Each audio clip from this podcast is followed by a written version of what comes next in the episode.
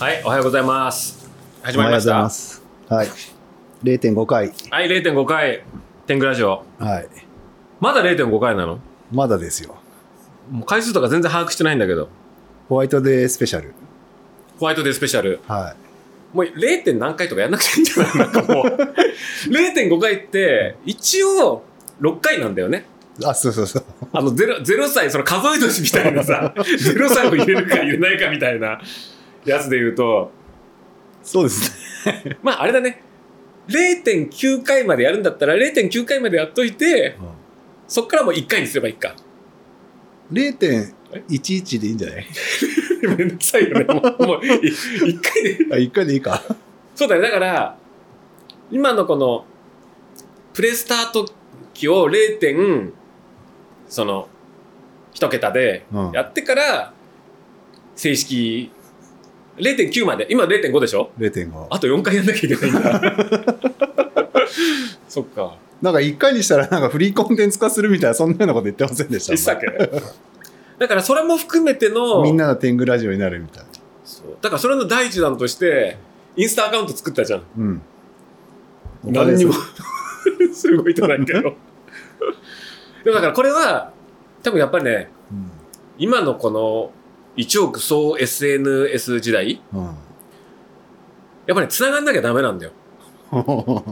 なんか、前 YouTube のね、チャンネル始める始めないとか、やるか？とか、いろいろやった時にこう、やっぱ YouTube すごい好きなやつとかに、やっぱ聞いた時に、うん。やっぱほら、炎上とか怖いじゃない？あー。なんか、なんか変なことやって怒られたりするの嫌だから、コメント欄閉じようかなって言ったら、YouTube 好きなやつみんな言ってんのが、YouTube はコメント欄が面白いんですよ、つって。へーでコメント欄閉じたうん。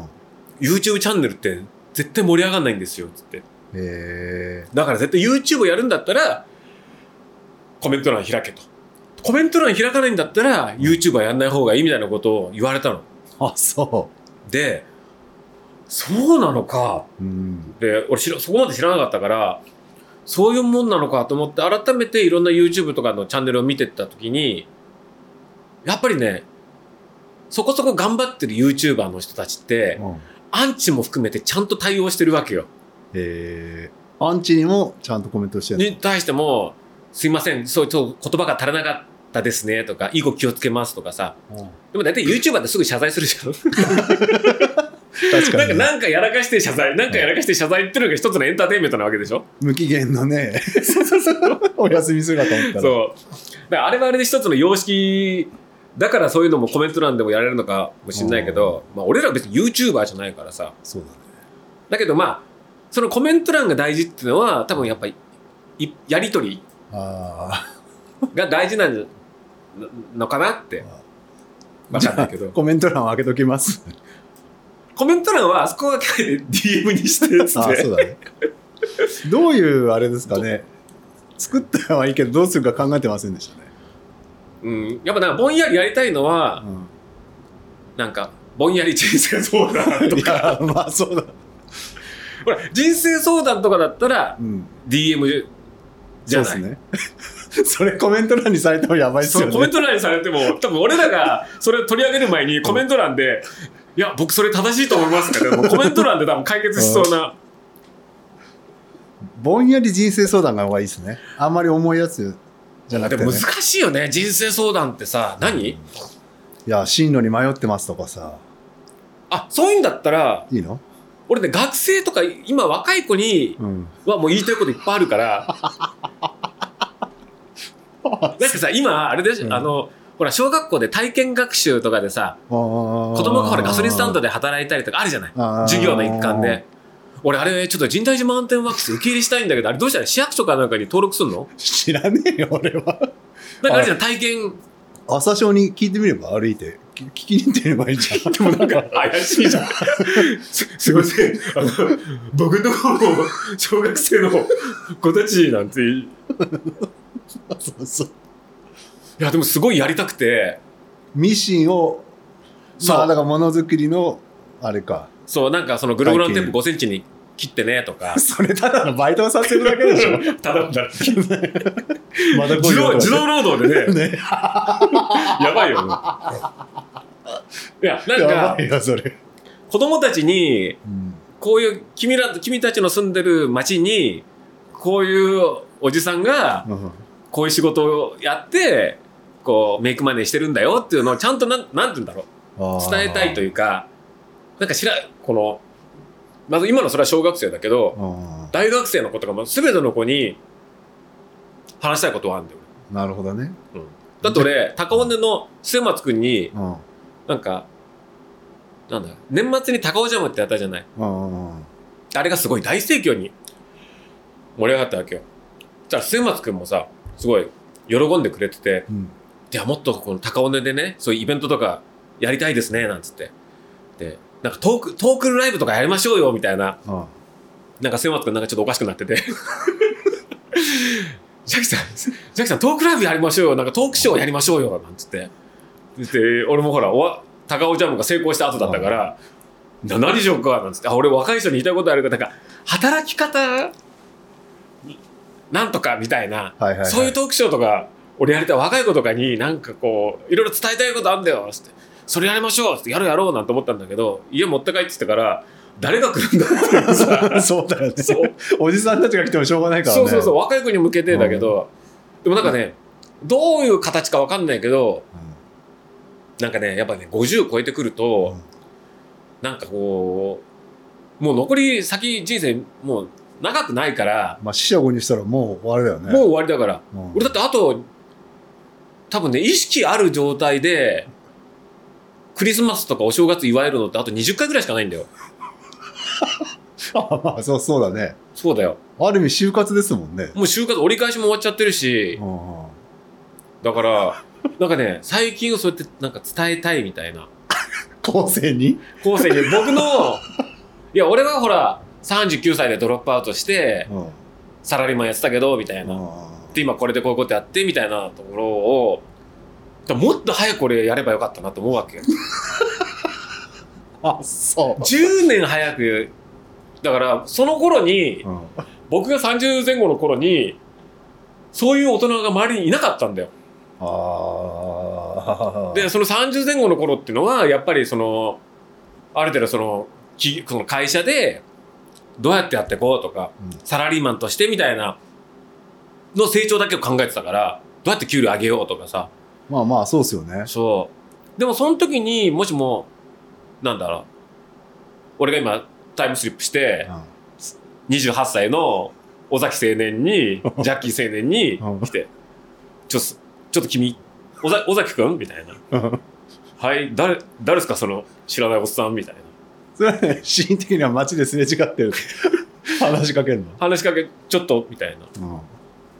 だバックトゥーザフューチャー的にね。ん。ねそうだよね。そして俺、未来にも、じゃあ、もう早くドロップアウトしてやるんだよ、なんつって。んそれじゃあ未来で待ってるから、つって。で、未来戻ったら、俺いきなりし、なんか、ガード下かなんかに新聞、段ボール合わせに座っててね、あれ？なんつって。あれどこで未来間違えてんだみたいな。そうなりかねないけど、でも、おし、おし、28歳ぐらいのジャッキー少年、青年に、うん。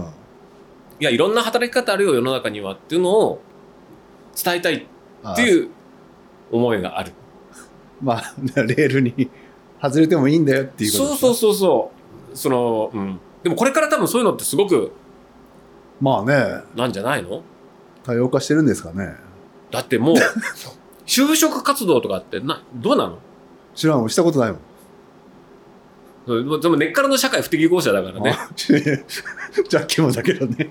そう、だから、そう、俺もね、すごい、うんなんだろう、ゆかちゃんとかも話してて、言ったんだけど、みっくんって絶対に、仕事辞めるときって絶対、大喧嘩して辞めてるよね。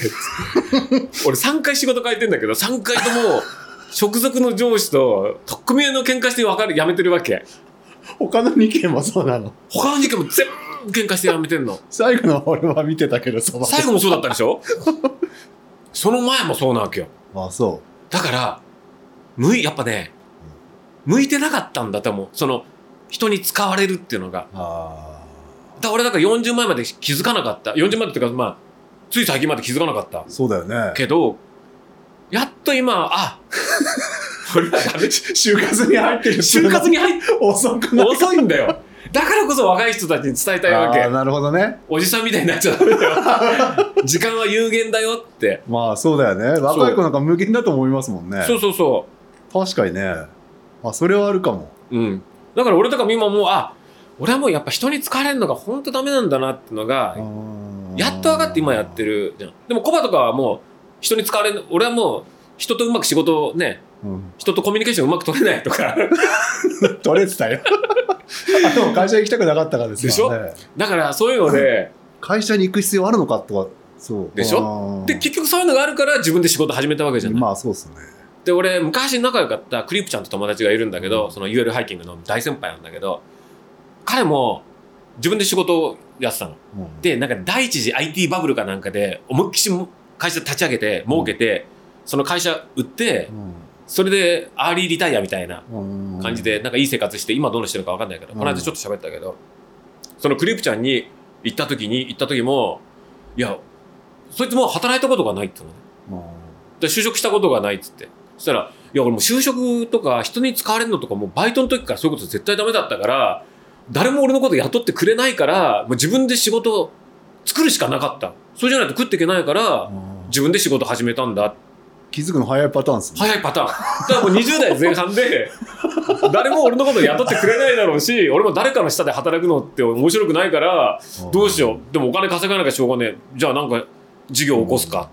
っていうふうになったのって、まあ、彼は20の時にもなったけどでもそういう人っているわけじゃない。ココバだってそうじゃん。最初からもう俺はやっぱり人に使われるよりかは自分でやりたいように責任持ってやりたいなみたいなさ。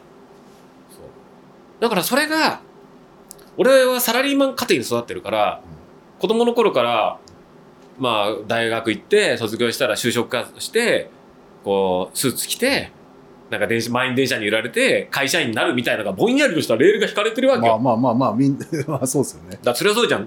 大好きなお父さんの背中見てさ育つわけだから「い行ってきます」って出てくお父さんを見見てるわけだから俺も大人になったらなんかいろいろやりたいことあるけどなんかぼんやりパイロットになりたいとか 大統領になるんだとかそういう夢があったとしてもね。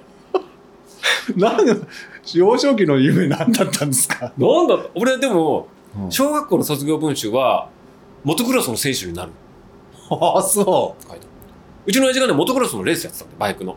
うへえだからそれでレースとか見に行ったりとかしてたからへえ全く今その面影というかみじんも感じないですね、いやでも俺ね中学高校中学の時にバイクが大好きでうん。いや親父の影響でああそそう VT とか乗ってたね。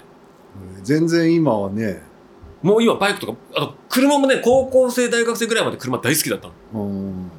今別にそでそもモーターショーとか行ってたからね。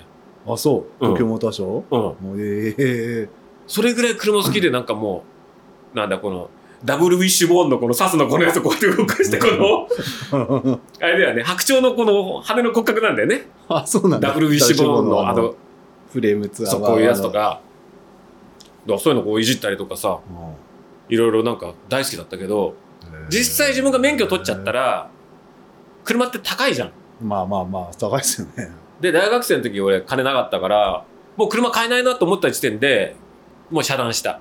はいはいはい。もう無理無理だなって。それからだから車全く興味ないもん。ない。んだうんですね人生相談の話。え？人生相談の話は。なんでこの話になった？若者に対してあの話したいことがあるでしょ。いやもうもうそれそうそうそういうことよ。でもだから絶対ね質問してくるのはあれだと思いますよ。おじさんたちだと思いますよ、おじさんたちかな。うん。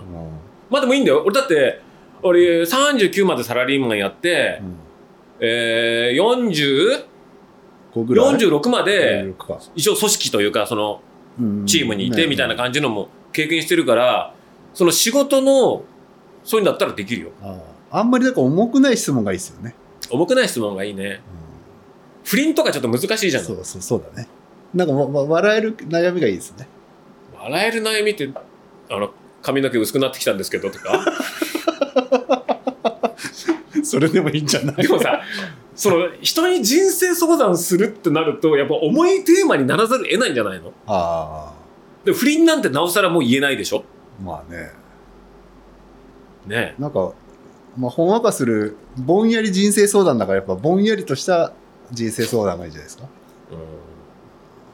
だからそれが思い通りのこっちの意図するね。うん、相談が来ればいいけ来ればいいけどね。あまあでもそれもありだよね。まあでもひとまず DM でもらって採用するかしないかはだし。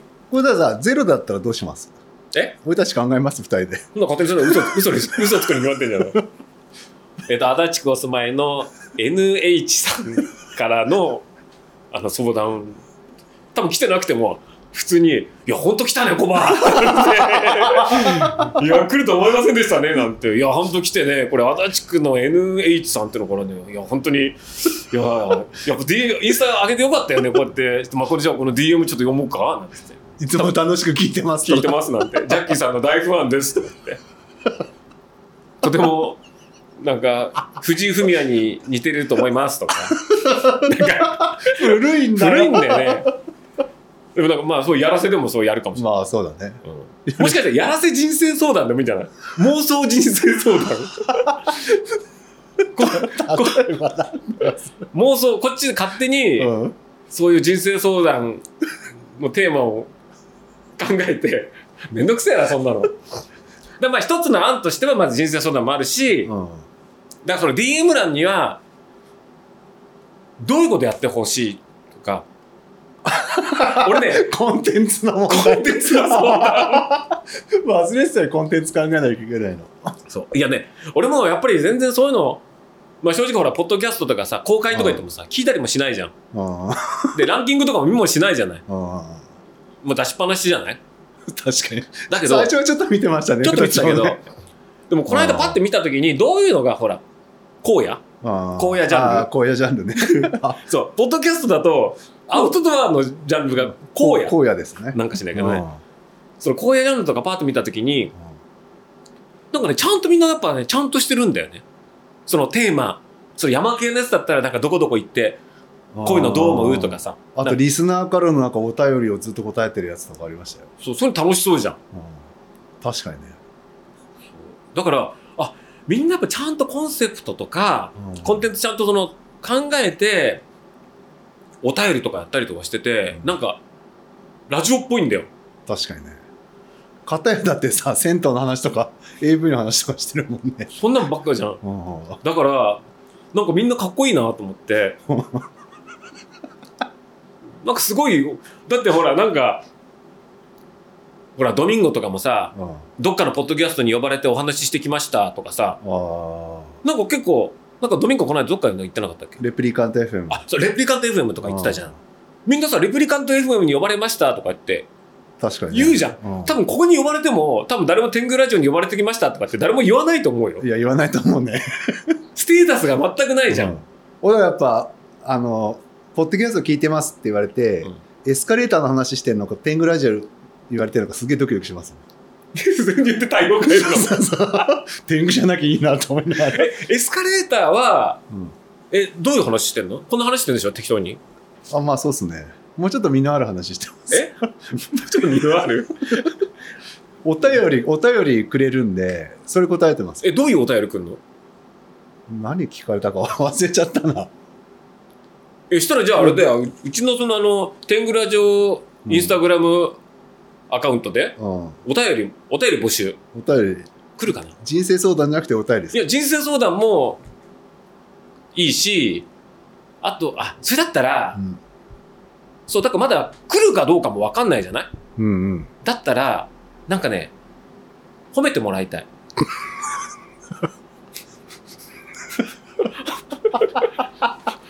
や優しくされたい。褒めてもらいたい。いつも楽しく聞いてるよ。そう頑張れみっくんみたいな。なんかね、前の仕事やってた時に、そこの社長が俺より年下だったんだけど、あのね、あの、熟女パブが大好きなのね。うんそいつ。で、そこそこお金もあるし、社長だから、そこそこイケメンなんだよ。なのに、熟女パブに、行く。で、今はもう熟女パブとか行ってもなんか40とか50なんですよとか言われると俺ももうその年になっちゃってるから。ちょっと今はちょっとうんと思ったけどうん。でも俺が30前半ぐらいの時にちょっとあの28とかちょっと下だったから。うん。で熟女パブでその40代の人のいるとこばっか飲みに行ってるっつって「えだって若い子の方がいいいいじゃないですか」なんて。うん言ってたら「いやなんか熟女パブ行くとすごく褒めてもらえるんだよね」つって。だからだから気持ちいいからジャキさんも今度連れてきまして行きましょうよ一緒にとか言われて。その時あんま今日ほら30ちょいぐらいだからさ「いやそんな20代の方がいいいいですよ」ともあるからさ「いやいやいや」なんつって。断ったけど今その褒め褒めてくれるんですよねって言ったその子をなんか求めなんか分かる気がする。多多分その時彼はまだ若かったけどいろいろ苦労があってスタッフもいていろんなこう怒られなんて言うんだろう。いろんな上の人も使わなきゃいけない下の人もまとめなきゃいけないとかいう中でいろいろグーって仕事保ってるあ時間が空いた時に熟女パブに行って褒められるっていうので癒されて帰ってくるっていうのがなんか今ならわかるわけ。でもね今ほらそんな僕らこんな田舎に住んでるからさ、うんその飲み屋なんかないじゃない？八王子にあると思うぜ八王子に行けばあるか。あるんじゃない？うちだってほら、たぬきパブとかさ、あそうだねたぬきしかいないから。そう、だから、なんかね、褒められたい。なるほどねうん。確かに褒められることってあんまりないですよねだって小花が褒められるの大好きじゃん。そうそうでもないですよだって俺がいつ褒められるも、こと自体はあんまりなくないですか？え、俺だってこ結構小花のこと褒めたりしない？まあジャッキーぐらいです。よ俺結構小花のこと褒めるよね。あ褒める。その時に、褒めてる時にチラッと横でコバ見ると、コバが満足そうな顔で、満足そうな顔をしてるから、あで俺俺も、あ、コバを褒められるの大好きだよなって思いながらも、それみんなそうでしょ。ちょっとニヤニヤこう漫才でちょっと真顔なんだけどちょっとこう顔がほころんだ感じで受けてるからあ褒められたい人なんだなってじゃあちょっと褒められるあれ。そうお便りなんかそういうだからテーマノンジャンルでなんかお便りお便り。お便り募集、まあそうっすね。でみんながなんだろう。多分うちらのこの天狗ラジオは俺がちょっとリサーチした感じだと多分ポッドキャストとしての体をなしてない感じが あるからだからこれは僕らの成長端？僕らの成長をそのだなんだろうそのレプリカント FM に出ましたって言われるぐらいね。だから天狗ラジオで話題にしてもらいましたとか、ドミンゴなんか一切言わないじゃん。言わないそれはドミンゴにとって天狗ラジオで喋られたって言ったらマイナスにしかならないと思ってるから、天狗ラジオとの絡みは一切出さないわけじゃない。まだからそこをもうちょっと、品というか、なんか格好つけても、なんか、でもやり方わかんないから、なんか、リスナーから、ファンの人たちから、なんかそういうコメント、なんて言うんだろう。こういうのやったらどうですかとか、うんとか、あ、こういうのいい。ただ励ましのあ 尾崎くん頑張ってください頑張ってくださいみたいな、応援してます応援してますみたいな。以上以上 なんかそういうので、そう、だから俺、先々週、名古屋にイベントでああ行ったのね。命のしたらそこでもやっぱり、天狗ラジオ聞いてますみたいな、あはいはいはいはい言ってくれた人何人かいて、すっごい困るんだよね。ギャップに。もう敬語でせず接客してんじゃん。うんいや、これはこうこう、これで、こうなんですよ、はい。あ、そういう場合もそうですね。あありがとうございます。つってや、散々、この丁寧語で、はい、なんてありがとうございます、なんて。やった後に最後に、天狗ラジオ聞いてますって言うと、ありが、じゃ先に言えよってい う。もっと普通の話できたのに、みたいな感じで。じゃあもう先に言えってことですか？そう先に言ったらほら、なんか雑、もうちょっとなんか許してもらえそうじゃない？あーあこの人こういう人なんだって。だって無理して接客こう、いらっしゃいませ、みたいな。あるじゃん。こういう45度の手揃えて手揃えて、あの、伊勢丹の挨拶 動画みたいな。やらされるみたいなね。あの、なんだ。売り場じゃなくて、うんね、お買い場とか、お求め場とか、なんかわかんない。なんかあんだよね、いろいろね。デパートとかは。知らねいろいろあるんだよ。え、お前ぜ、もう出店してたじゃん。うん、出店してたじゃん。え見てなかったか ねえ、伊勢丹もあったけど、そう、え、なんだっけ？伊勢丹？らあ名古屋。あ、だからそう、だからもうそういう接客とかもすごい一生懸命ややってるけど、うん。これ聞いてる人だったらわかるじゃない？まあねジャッキーはこんなやつだ。僕らの人となり、うん。おしたらもうちょっとフランクにさ、じゃああったら開口一番で聞いてます。うん、ですしてくれた方が、うん。なんか楽、楽かなっああていう、ね。そうですね。そんな感じで。だから、え、なんだっけ？これは。お ぼんやり人生相談。ぼんやりで、だからとにかく、その点、なんだっけ？インスタグラムなんてアカウントなの？天狗ラジオじゃないですか？多分そのまま。天狗ラジオ？天狗アンダーバーラジオじゃないですか？そう。多分、そう、天狗アンダーバーラジオでは検索してもらってい、はフォローしてもらって、いメッセージ送ってもらえばね。ただメッセージ送ってきてもあの返信しないんでねそうだね。お便りありがとうございますとかは さすがにちょっとね。あれ、一向に既読にならないんだけど、俺放置プレイされたりしてね。まあそれはちょっとね。暇そこまで暇じゃない。でもさ、それができたら、プレゼントコーナーとかもできるじゃん。確かにね。でも誰が管理するんだって話だからね。そうだね。二人ともそうね。できないもんね、そういうのね。プレゼントどんなプレゼント送るんでしょうね。送るとしたらえ？でもいっぱいほら、フォーカスとかあるからいいんじゃない？これ全部。あとほら、ビールもいっぱいあるしさ。これ全部プレゼントでいいんじゃない？ラジコンとかもいっぱいあるし、自転車もあるし。うちの？いっぱいあるから。まあステッカーとかいつか作ればいいかそうだね。だからまあ、それはそれで、あ、だから天狗のステッカー作っときゃいいんじゃない？あしたらイベント、だってコバだってこ今シーズンは多分、地方の会場とか行く。あまあまあね行くじゃない。行きますねしたらもしかしたら天狗聞いてますよっていうお客さんいるかもしれないじゃん。あしたらステッカーあげればいいわけじゃああん。で、自分のところのステッカーじゃなくて天狗の。ああまあ確かに。で、エスカレーター聞いてますって言ったら、はっつってエスカレーターのああステッカー出して。確かにね。バカっぽいやつにしましたもんねじゃあ。貼るのも恥ずかしいぐらい。そうそう。あの、だからインスタにアップできないようなひどいやつとかね。ねちょっと際どいやつとか。ああそうっすね。うん。作りましょうか。はちょちょっと恥ずかしくてアップできない感じな、お便りコーナー来るか来るかな。みんなど、え、どうなの？俺、他のそういうさ、うん。でもあれでしょ、エスカレーターにはお便り来るわけでしょ？ああ来ますね。あ、でもあれか。その、今度レースやるんですけど、あとかそうはいはい。初めての100マイル走るんですけど、みたいな、心構えを教えてください、みたいな感じでしょ？俺らなんもないもんね。確かにねやっ何ぱぼんやり人生相談じゃないですかぼんやり人生そうだよ。ねえ。そそうだよね。お便り、なんも、100マイル走るんですけど、ここに来たとしても、お頑張ろうぜしか言え言えないじゃん。ねそうだ ねえ、だから、うん。まあでも一応アカウントがあるから、それをちょっと運用してみようんう。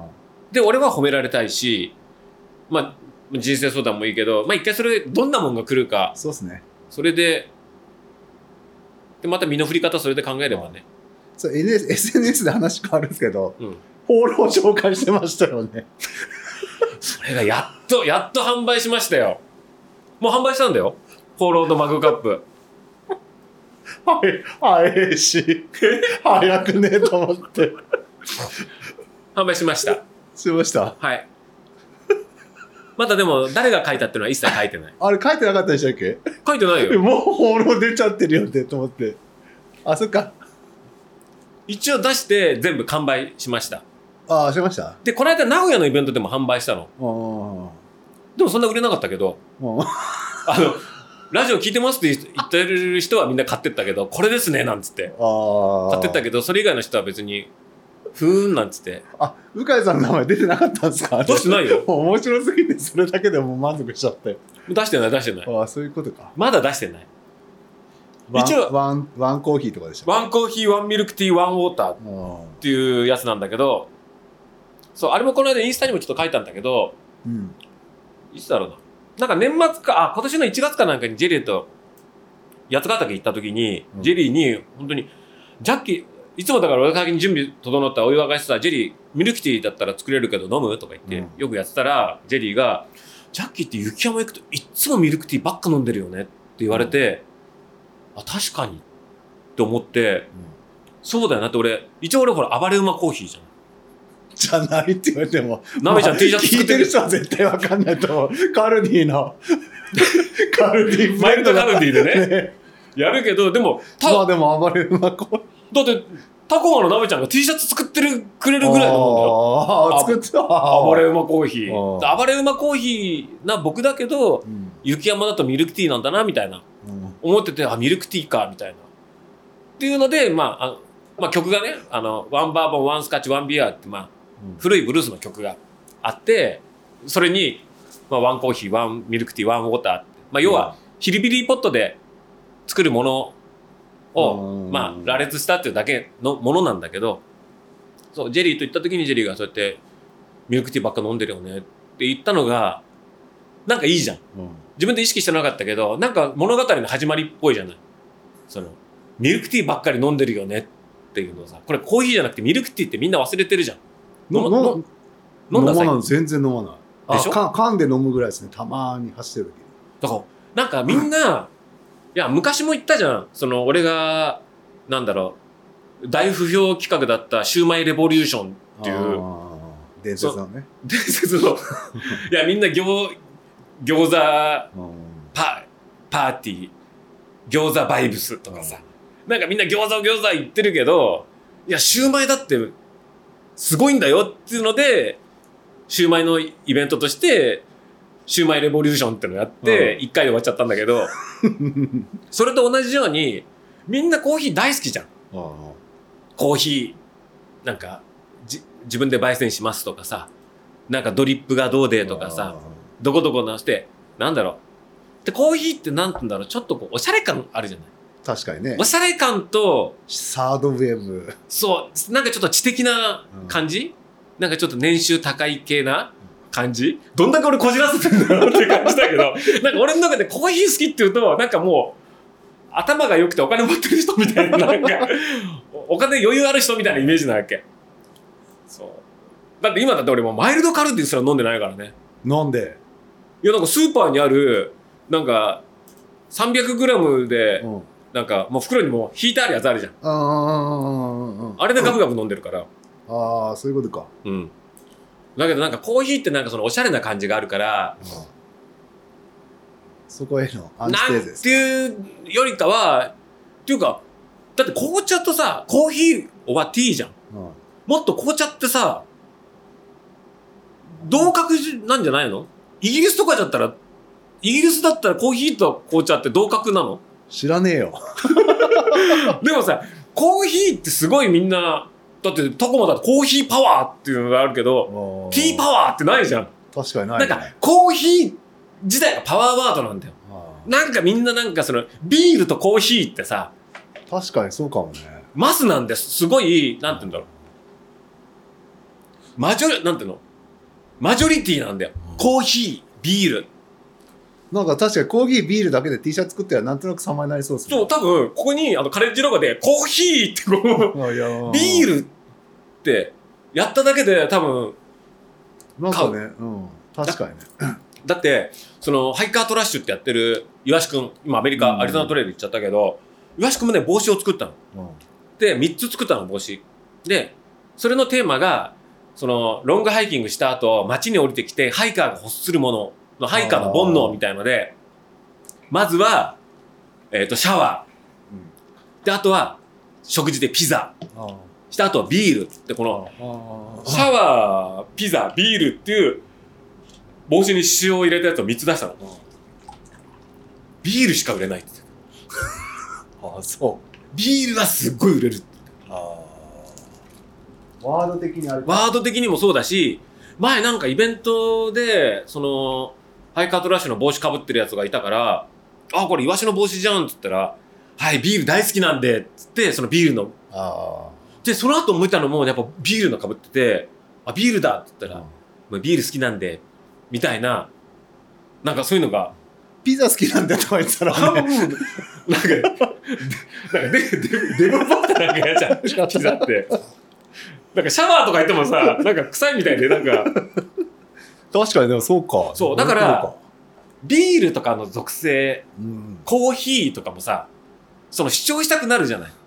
あ、僕コーヒー好きなんですとか、結構お気に入りのところの豆いつも取り寄せて飲んでるんですよ、みたいなっていうのはさ、映えじゃん。うんなんか表に公言したくなるじゃない。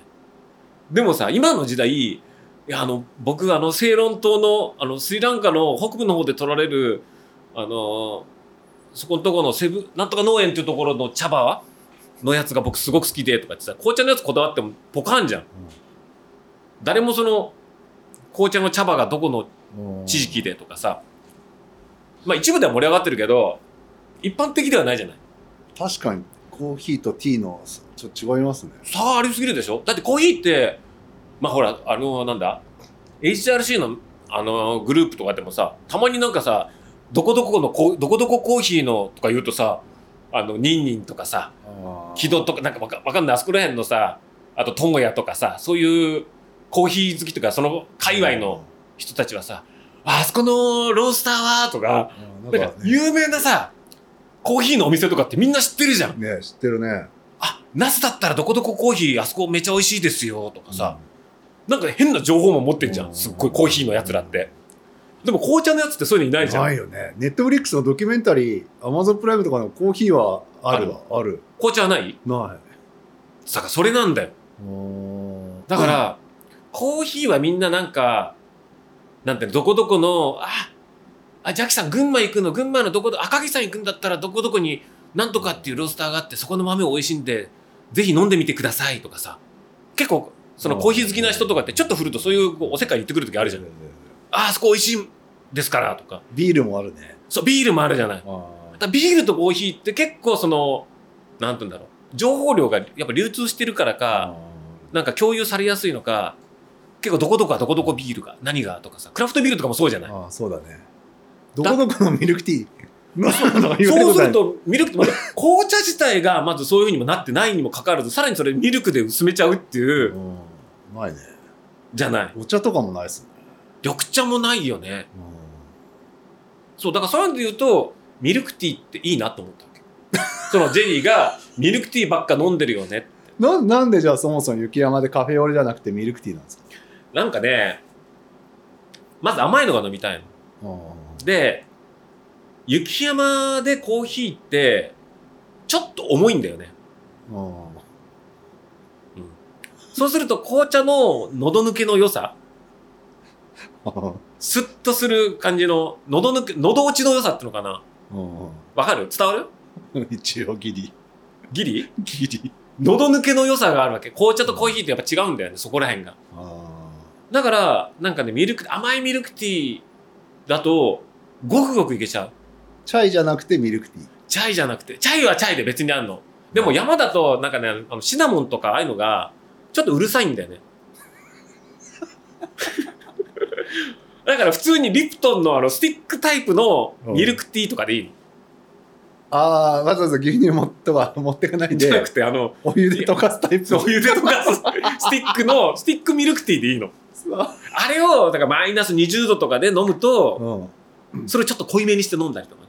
ああ 大してこだわりなかったんだね。大してこだわりないんだけど。ないんだ。でも、コーヒーよりかはなんか俺は雪山だとミルクティーを飲みたいっていうのもあるし、うんさっきも話したように、なんかコーヒーっていうのはみんな、なんかさ、多分人が5人集まったら、多分コーヒーの話できるやつは1人混じるんだよ。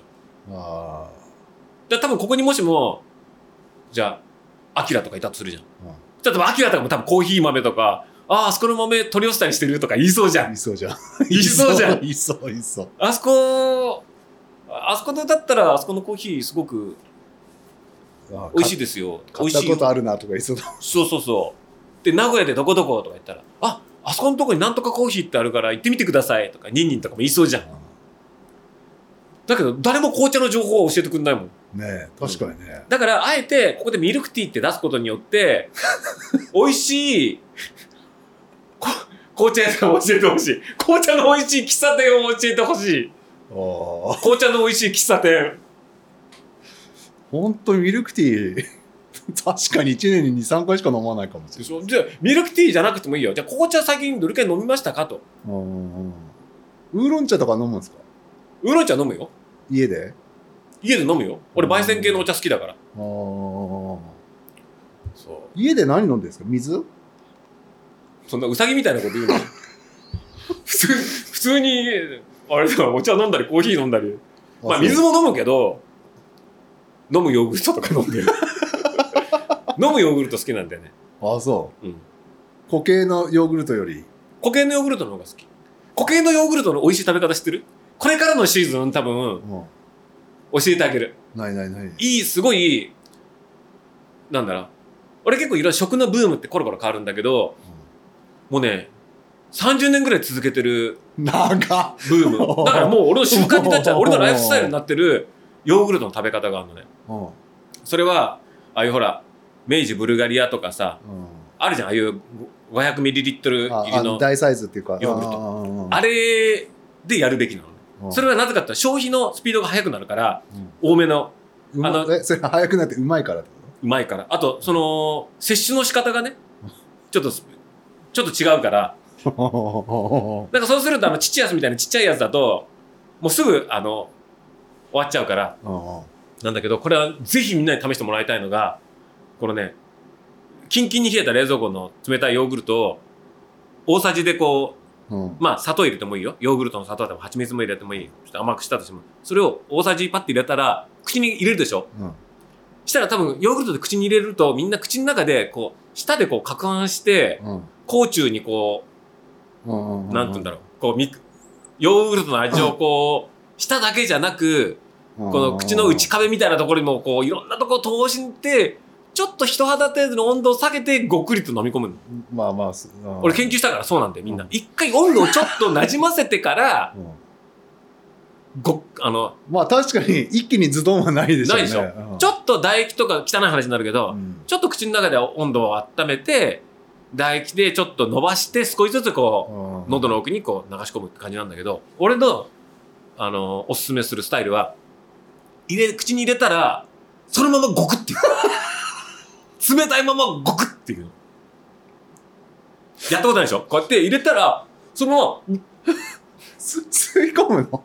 吸い込む、というか普通に口に入れたら、そのままゴクって、あの、舌を一切動かさないで、そのままゴクって。あもう咀嚼もしないんだそう。入れたら普通に牛乳飲むようにゴクっていくの。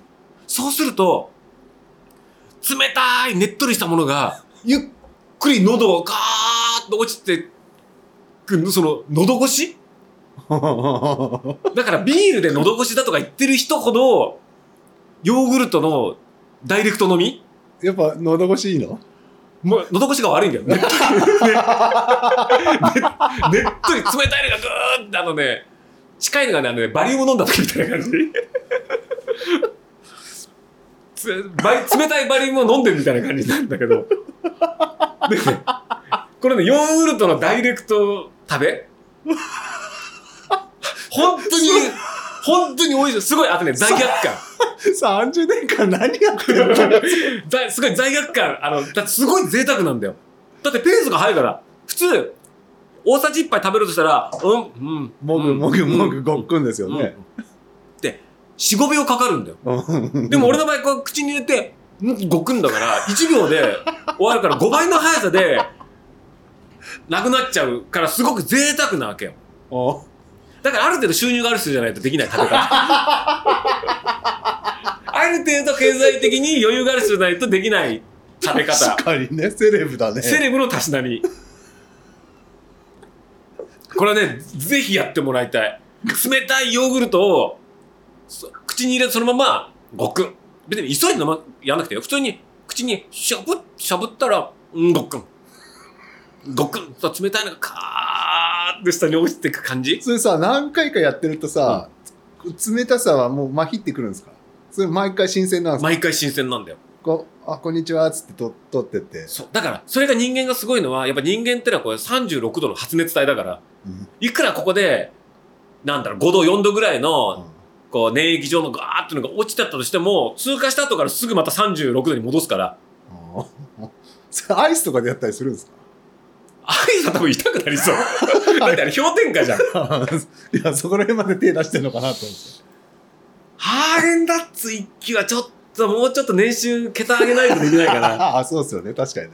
まずガリガリ君になっちゃうもんね。ガリガリ君は痛いでしょ確かにね。冷冷たくて痛いでしょだからヨーグルトぐらいがうん。そのおすすめかなまずはうこの食べ方はね本当に僕ずっと長い間温めてて誰にも言ってなかったの まあ言う場面もないしんないよ。ないよ、普通。お前どういうヨーグルトどうやって食べてるとかさそういう会話もないじゃんないないないない。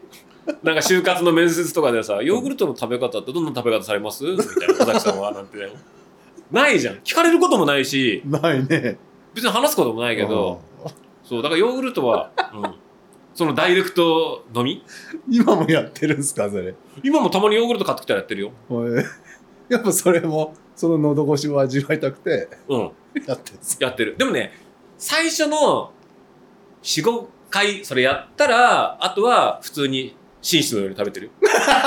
食ってんじゃん、普通に。でも最初の45回はそのダイレクトを感じてうんそうするとこの気管の肝がこう動いてる感じがわかるわけよ。こうつるなーで、なんかね、洗浄されてる感じもあるわけ。うん喉で詰まらせんなよ。でも大丈夫、液体だからつまんないし、で、多分ね、今話して思ったけど、食道って丸い、ってか、管なわけじゃん。うんうんで、なんか食べたとしても、全部、なんていうの？キツキツじゃないから、うん触れない部分もあるわけじゃん。はいよく、だから、この角度によっては、よく壁に当たる部分は当当たるけど、当たんあんまり当たりにくい部分とかもあるじゃん。だそういうとこもヨーグルトっていうのは、あの、パイプフィニッシュとかと一緒。お風呂のあの、詰まり、お風呂の詰まりを取る液あるじゃん。ガーってやると、ドロドロしてるから、ゆっくり壁をこうやったってさ、あの、絡まった髪の毛とか溶かしながら、こう、ドローっと落ちていくじゃない。ああいう感じ。例えが悪いわ。悪すぎだよ。そう、あの、パイプフィニッシュのお風呂のパイプ詰まりのやつと同じ原理。あ当たんない箇所もあるんですか？そうだから、あれヨーグルトだと食道を全部コーティングして降りてくるから、ああ。その詰まった髪の毛とか全部、デコじゃないんだからね。毛玉がとかじゃないけど、そういうこと。あんそのまま食いはちょっとやってみましょうか。うん、ぜひやってみ、だからそれやったかどうかとかを DM で。無駄な、やだよ。無駄な使い方だななんだ、なんかちょっと食べ方があるかと思いました。うん。まあ、ヨーグルトはそれかなあと飲む、だから、だから俺ね、今思ったけど、飲むヨーグルト大好きなの。うん、大好きなの。ねうんで、なんだろう、あんま飲むヨーグルト好きっていうやついないじゃん。好き？たまにたまに飲みますけどね。たまに、え、どういう時に飲みたいの？走った後、走ったと？一応整えるかなと思っああ、そういう感じか。あんまり特に深い意味はないですね。でもあんまさ、友達とかと飲むヨーグルトの話とかしないじゃん。もうしないね。そう。だから、あんま話すこともなかったけど、俺飲むヨーグルトが好きってのは、だから、DNA レベルでヨーグルトは飲み物だみたいなのが、多分先祖代であんのかもしれない。だからその、本来はヨーグルトを飲んでいく種族だったんだと思う。ヨーグルトを飲む種族だったけど、だんだんそういうヨーグルトはそういう食べ方じゃないんだよっていうふうに、こう、どんどん変わっていくわけじゃない？そういう中で潜在的に、飲むヨーグルトを欲してるのかな。飲むヨーグルト好きですか？飲むヨーグルト大好き。ああ、そうん。あ、でもヤクルトとかああいうのはあんま好きじゃないんだよね。う。ああやっぱヨーグルトなんだ。飲むヨーグルト。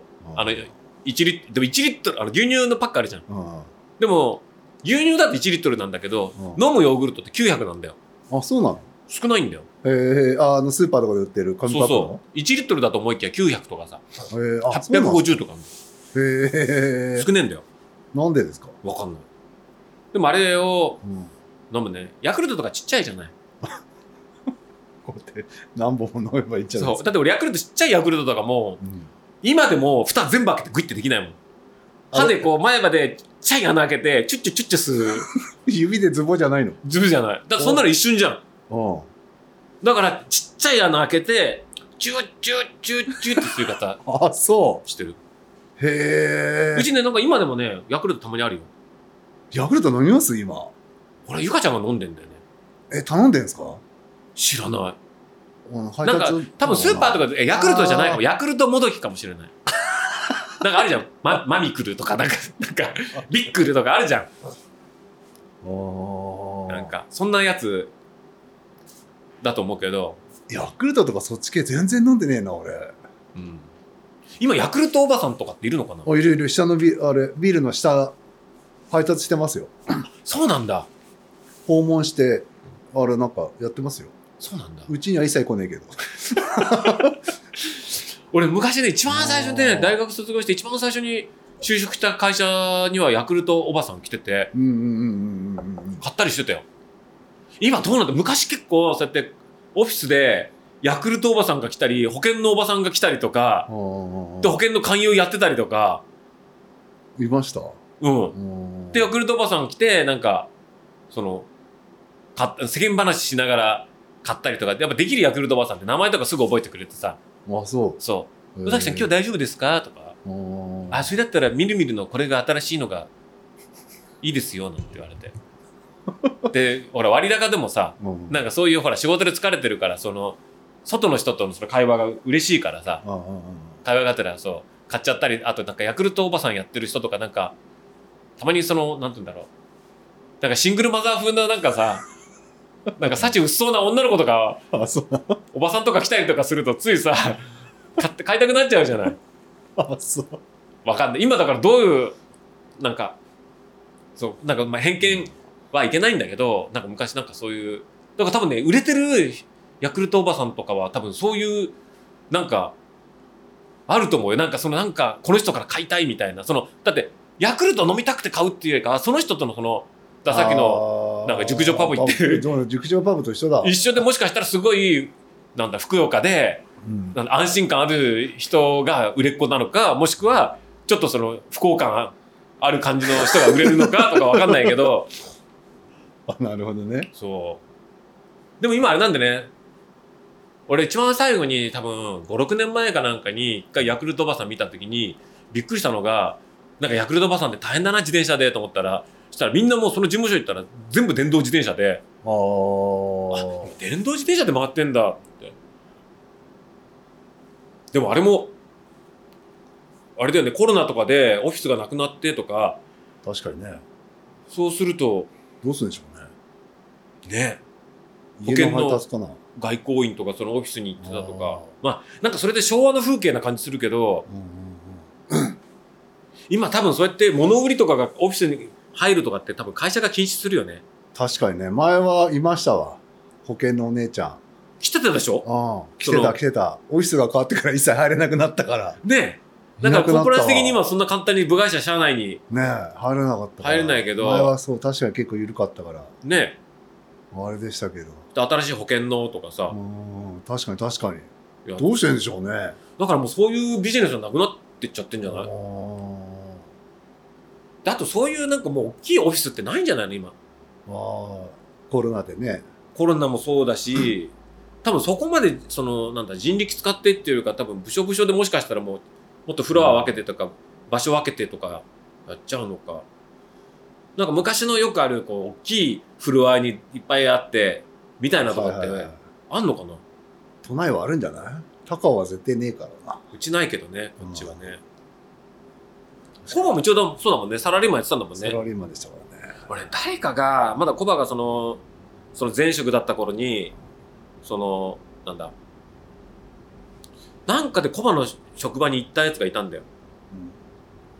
でコバにあ会ったって言ったらなんかでコバほら背広とか着たことないとか言ってたじゃん。来てたけどもう最後のは来てませんしよ。そうなんか行った時になんかいなんかコバの会社ってすごい自由なんでしょって言ったらいやみんななんかちゃんとスーツ着て普通に仕事やってたけどコバが奥から出てきたら普通になんかセーターとか着て一人で若いくせに一人で私服でうろちょろしててなんか偉そうにしてたよって言うからああこいつ多分やっぱそういうやつなんだねってそいつと話したことが。誰がなんか誰か来たでしょ。誰かラマダインの誰かだと思うよ。ああ昔かじゃあ。もしかな。誰だろう。じゃない。まあ誰？でも一人であの、なんかだからコバだけ浮いてた。その、職場で、うん。で俺てっきりコバがそんなこと言ってたから自由な社風なのかなと思ったらいや他の人はみんなスーツ着て仕事してたけどココバだけからなんか奥の部屋から出てきた。ら私服で普通に。なんかニコニコ出てきて偉そうだったって言ってたから。確かにスーツはあんまり着てませんでしたからね。ああだから長くないんだろうなここ。もそしたらやめて朝ご案の定ね、やるなんて案の定。ミシン教えて、ミシン教えてくれって言ってきたから、ねあ、やっぱりな。フィットしなかったんだなって。フィットしませんでしたね。え、でも、前のその仕事は何年ぐらいやってたの？六あ、いや、もっと長いですよ。業界自体は結構長かったですよ、広告あれでしょ？あのバー、バーテンじゃねえや。なんかやってたらカスカウト。カフェ、カフェ、カフェ、カカフェので働いてたらスカウトされたみたいなアルバイトからね。雇ってくれて。もう十何年もいましたからね。そう、だから意外となんかこの年になって40超えて会う友達とか知り合いとかって、それぞれのその専門ジャンルの仕事、うんフリーランスでやってたりとか、独立してたりやってるやつって、前何やってたのって言うと学生の頃とか全然違うことやってんだよね。うん、ああ。だから、あ、僕、あ大学で中退ですとかさ、うんうんうん大学行ってないですとか、あ、それでも、あ、そうなんだって、それですごいね、みたいなとかさ、確かにね。あ、いますよね。確かにそうやってそうです。だってあれだよ、その、ジェリー鵜飼とかだって、あいつ俺と同じ年じゃない。うんで、なんだ、あいつも、本当はなんか絵を描きたかったんだ。あの、絵描きになりたかったの。うんうんうんうんで、いつも自分のネタ帳じゃないけど、絵描いたやつとか持って、なんか仕事やってて、して、だけど、なんか、まあそれと絵だけじゃ食っていけないっていうのも分かってたから、その、日芸行っててもさ。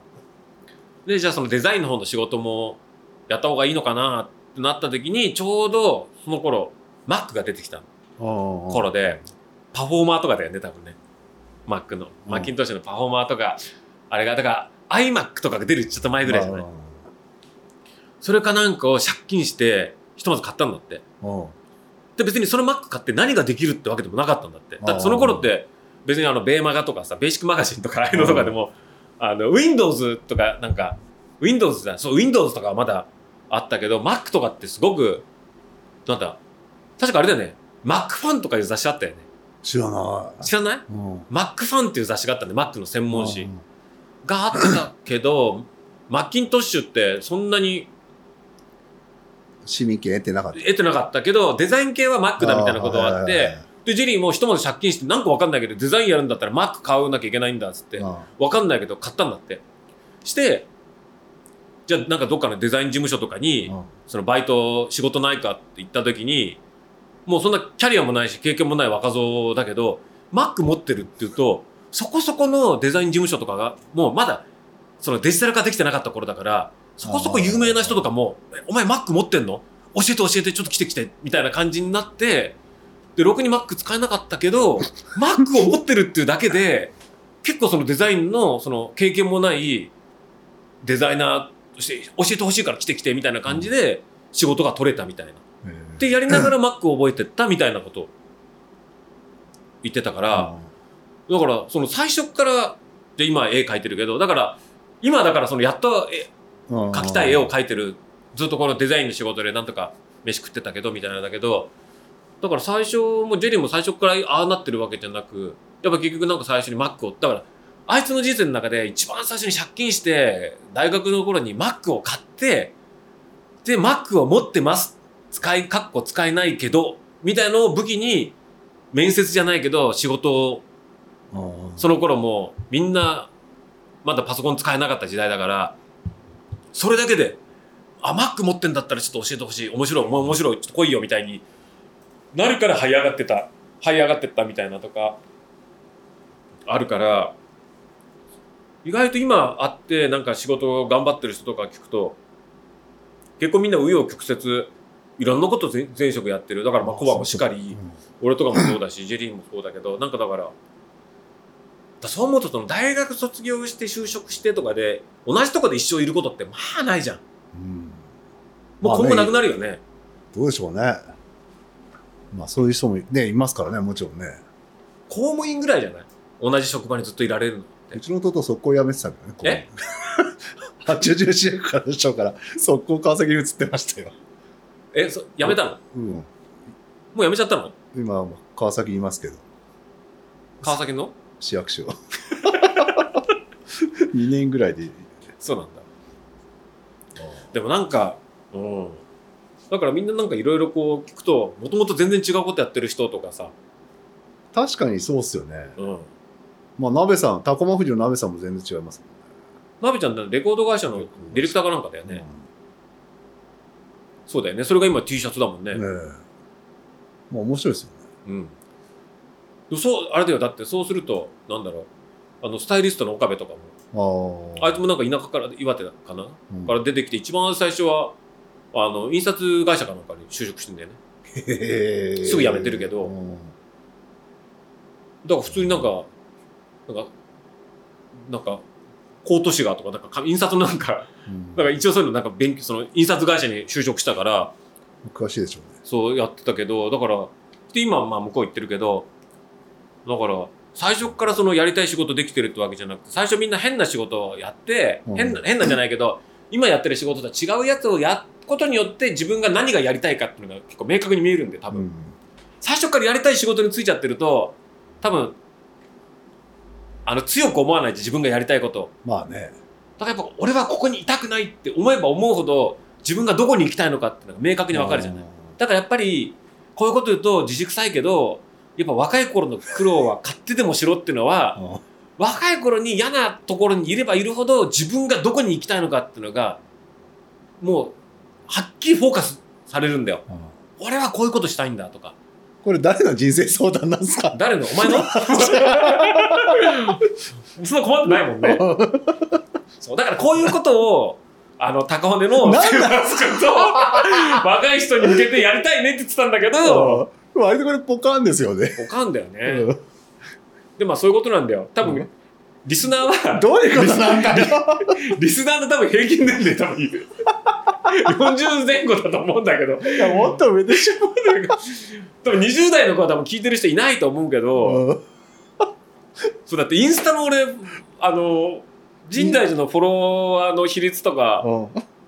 10代とかいないもんね。10もそんとか10代の子とかすごいいるんだよ。いやいるでしょおそさんは。すごいよね。してちゃんと男女比率が同じぐらいで本当に子供にまで。いやおそんさんはあるよ。それワールドフェイマス10もそんだからね。そりゃそうだよ。あいつと一緒にしたらちょっと怒られちゃうよねうわビビった。俺誰かの人生相談答えてるかと思った。俺もなんか一生懸命コバ頑張るのって言おうと思ってたんだけどこれ誰に向けての俺は。エールだよって話だよ。エールだよって感じだけど。ああビビったビビった。そうそう。だからねこういうことだよね。あどういうことだかわかんないけど。だからねやっぱね俺らに必要なのは有能な初期。そののちゃんとこれをうん。アーカイブしてくれて、それがポッドキャストじゃないの？そっか。でもこれ編集だってノー編集じゃん。ああそうそうそうそうだよね。そう。ね。だそうそう。いうこと？今日聞きたいことあったのにもう1時間経っちゃってんですかえ？何聞きたいんだ、や物作るにあたって、うん。どういうとこポイントにして作ってるのかなと思っていて。ポインそトの軽さなのか。いやもう軽さじゃないよ。なんかななんかこうううちだったらウルトラ用のウルトラをうん。俺とかまあアスリートとかがうん。走るためのっていうをコンセプトで作ってるんですけどうん。ジャッキーの場合どうなんかあるのかなっていう。まず一番大事にしてるのはまず自分が欲しいもの。まずは自分が欲しいもの。ででやっぱ周りとか見てもいいものっていっぱいあるから、だから自分が欲しいものでないものを作るっていうのがまず一番太い幹かな。逆に言うとさもうどんずばのさ、うん。ためでうん。こりゃもうつ作んなくてもいいやとか思う時あるってことですか？そう、だから、特にジャッキーさん、深大寺でバックパックやらないんですか？って言われるけど、自分で私物でバックパック作ることはあるかもしれないけど、それを作っても売るっていうことまでのアイデアがないから、てか今あるもので一応満足してるから、別にわざわざ作る必要ない。だから、らうちがサコッシュとかやらないのも、まあ俺がまず、まあ、サコッシュそんなに使わないっていうのと、仮に作る、これみんなに世に問いたいみたいなギミックのアイデアがあるわけでもない、からやらない。だからこれはよく言ってるけど、友達とかでも最近ね、仲いい友達とかとも話してってることだけど、マーケティングだけでものづくりはしないっていうのはすごくうん意識してる。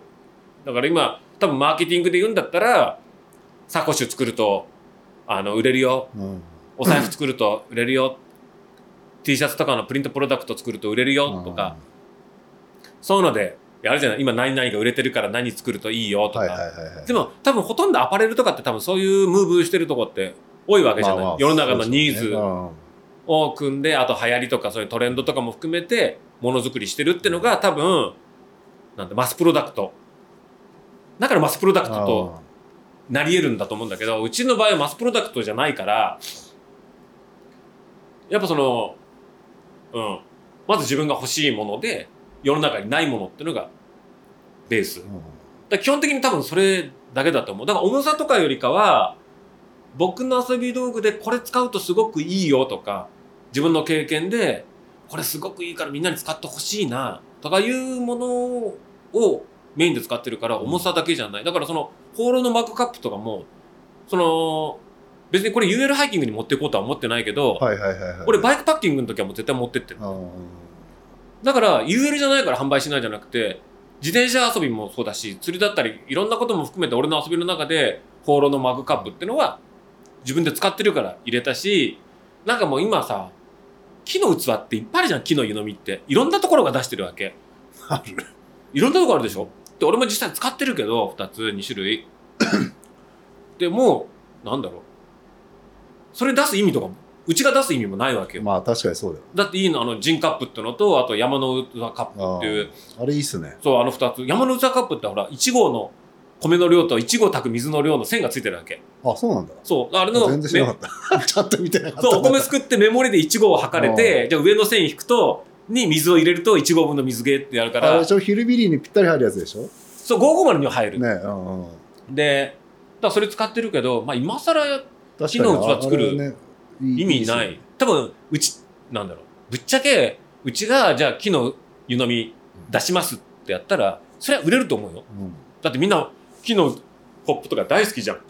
ヒルビリーにぴったり合うねありゃばね確かやつを作ったりとかしたら、木の器を作ったりとかしたら、多分売れると思うけど、別にそれうちやんなくても、にうんで、現にその俺ジンカップに合わせて作ったり、山の器に合わせてサイジング出したりとかさ、こう他の自分の愛用してる道具に合わせて作ってるはいはいはいはいはいから別にそこで、それを買ってください。そっちを買った方がいいようになるわけだから、うんそこにわざわざうちの木の器でとか。でも、多分、うちはもう、大きいところで、ビジネスで考えるんだったら、じゃあ、ひヒリビリ専用ウッドカップ作ろうってやったら、それは、それは売れるよ。多分。まあねセット販売とかしてねそう、そういうのもぴったりハマりますって。だってヒルビリーポットだって、一応ね、そう4月で、来月で、ヒルビリーポット販売2周年。おかげさまで 2, 2年。あそそう。うありがとうごいざいます。キャンペーンちょっとやるんだけど、何すんの？それちょっと、ちょっとキャンペーンをやろう。あで、ちょうど4月ってのは、神代寺マウンテンワークスは2019年の4月にスタートなの。で、今4周年うん記念。なんか中途半端だけど、5周年だしもまあ4まあ周まあまあねめでたいからね、まあまあ、周年記念の4周年だし、あとヒルビリーポットおかげさまで2周年2年経ちましたみたいなとこもあるから、ちょっとプレゼント企画みたいなのちょっと今考えてんだけど、うん言うね、みんなに。言わないよ。みんなに言うね。内緒しとくねだからそういうの、まあ、作そういうのに合わせて作ったりとかしたら、それは売れると思うよ。だって2年間ヒルビリーポット出してるから、その、まあ使ってくれるでしょ出荷数の人数も出荷してね流通してるポットに、そしたら計算できるじゃない。うん何個ぐらい出るって。それ単体でも使える。でも、そういうマーケティングでものづくりって一番つまんないし、わかるじゃん。その、マックの前で作った仕事ってさ、まあそうだねあ、これ売れそうだな、これ作ろう、何しようとか。だからそういうんじゃなくて、やっぱあくまでも、ないっすもんねそう、あくまでもやっぱ自分の遊びの中で、じゃあそれが普通に高尾山とミンガスと散歩行った時にちょっと思うことであったりとか、でもそうだけど、そのパソコンの前でマーケティングだけ考えてのものづくりっていうのは、まあ、今はまだうんやりたくないかなみたいな。だからそれがうん一番気にこだわってるところかもしれない。じゃああくまでも自分が欲しいもので、他がやってないものかな。でそれカウンターばっか当ててても全然面白くないじゃないなんか逆張りばっかするやつっているじゃん。あ逆にっていうのが口癖のやつとかいるじゃん。でそういうわけじゃなく純粋にあれいいのになって思う。なんでみんなやんないんだろうみたいな。ああ。ある意味まあ隙間っちゃ隙間だよね。そう。なんかさっきのシューマイレボリューションも餃子に対してのカウンターだけどだってシューマイだってめっちゃうまいじゃん。うん。うまい。そう。だから逆にっていうわけじゃなくみんな餃子の好きな人ってシューマイもみんな大好きだしただそういう機会がないから作っただけだし。なるほどね。そう。だからそんなにじゃあそこに対してはお重さはどれぐらいの比重なんですか？重さの重要性という重さか、はだからねものにうちのそのプロフィールにも書いてあるけどうん。ハイクバイクフィッシュライフっていうのがうーん。ギアを作ってるっていうのがいやだから UL ハイキングは僕の中でもうちのブランドの中でも大事な部分うん。根幹だからスタートだったりするから UL ハイキングギアに関してはある程度の重さはうん。でもグラムカウンターじゃないから僕 UL やってる時からもう削って削ってってタイプじゃなかったから、だかうんら僕が作ってるものって基本的に普通あの軽くて普通なものを作ってるんですああだからへ変な引き算をしていかないで。そう普通に軽くてすごく使いやすい普通のものを作ってるよって別に木をてらうわけでもなく、はいはいはいだからそういう面での軽さっていうのは大重要意識はしてる、UL ハイキングに関しては。でも釣りとかあとバイクパッキングとかね。そういうものに関してはまた違うからそれを一つのブランドでやるっていうのは結構難しいことではあるとは思うんだけでど、もそっちだと今度軽きゃいいってもんじゃないもん。じゃなかったり、耐久性とか。ねそう耐久性とかもそうだったりとかあるから、うん。だからうちコーディラのプロダクトもあったりとかもするしシルナーランもあったりとかもするけれども。だからその中でゆ自分の中で唯一その整合性取れるのは自分が使ってる道具。自分が愛してる道具。自分が使いたい道具っていうこれが緩いじゃうとバラバラになっちゃうんだよね。ね確かにそれはそうそれだけでその3つ4つが全部うん。あのなんとかくっついてるようなもんだから 他業種がね。まあ確かにね。俺だったら走るだけだからね。そうそうそう。ね。だから特化してるけど、うん。でも UL ハイキングが一応メインではあるけれどもただバイクパッキングと UL ハイキングってのも親和性も高いしだからバイクパッキングとかもやっぱり UL ハイキングのパッキングスキルっていうのはすごく役に立つし、うん。その爆影技術とかっていうのも全部もう共有できるもの。だけどやっぱ物によってはその別になんだ UL ハイキングでは放浪のマグカップは持っていかないけど、うん。バイクパッキングなら持っていく。あと雪山だったらハイキングでも放浪のマグカップ持っていくとかそういうのはちゃんと全部説明した上でねはいはいはい。やるし、うん、まああとはだから普通にユーザーとかねその使い手側の人とかも多分もうみんな分かってる人は分かってると思うよそういうんなんだろう。ここは何を作ろうとしてるんだとかどこ向かってるんだとかいうのが、まあそうっすよね。うん、でうちらみたいなこういうさ何だって別にほらサラモンだとか、ノースペースだワークマンだユニクロだとかさ、ああいうなんだろう。マスに向けてのものづくりってしてないわけじゃん。してない。そっちだってもう100マイルまあ走るそのレースに特化したウルトラバカそうウルトラバカウルトラバカ向けの。まあ自分もそうですアンサーバカなわけじゃん。だからそれってさすごい特化してるっていうのはそのマスプロダクトじゃないからそれがまできて商売ができるわけじゃない。マジで明確ですもんやる明確それ明確すぎるじゃん。そっちは。確かにね。そう。でうちもだからマスプロダクトではないっていうのはやっぱそういううん。ところ。それっていうのはもうなんだろう。俺の道具になっちゃうけど。まあまあでもそういうことになりますね。でもうちみたいなとこは別にそれでもあのいいわけじゃん。だって万人に向けてるわけじゃないからさ。そう。確かに。かな。でもそこらはね多分ね使い手の人たちも今いろんな日本にブランドいっぱいあるけど多分分か分かってあのこのブランドはどこ目指してんだろうとか何をやりたいんだろう,、うん。だろうとかそういうのとかでやっぱ物を選んでくると思うんだよね。まあ作ってる人に聞いてみれば一番早いですもんね。そうそうそう聞くべきだと思う。なぜこの生地使ったんですか？とかなんでこれ作ったんですか？何でこれ作ろうと思ったんですか？って言った時に。そうだよそう。確かに。だからイベントとかあったりしたらバンバンねそのブースの人にああ聞いた方がいいですよね。聞いた方がいいと思う。なんでこれ作ったんですか？とか。確かにね。聞いてほしいですねみんなにね、確かにそうだよどういうどういう思いで作ったんですか？とか、なねえまあ確かにまあ自分自身まあ俺自身もまあ信念持ってやってるんでね聞かれたらちゃんと答えられますけどうん、確かにねそうだから答えられない人もまあ中にはいるでしょうね。そうそう。だからあんまりそういうのってほら言うまあイベントとかでさ聞かれたらなるけど、それいちいちほら SNS で全部そういうの話してたらさ大変だから。そうそうそうわかるわかる。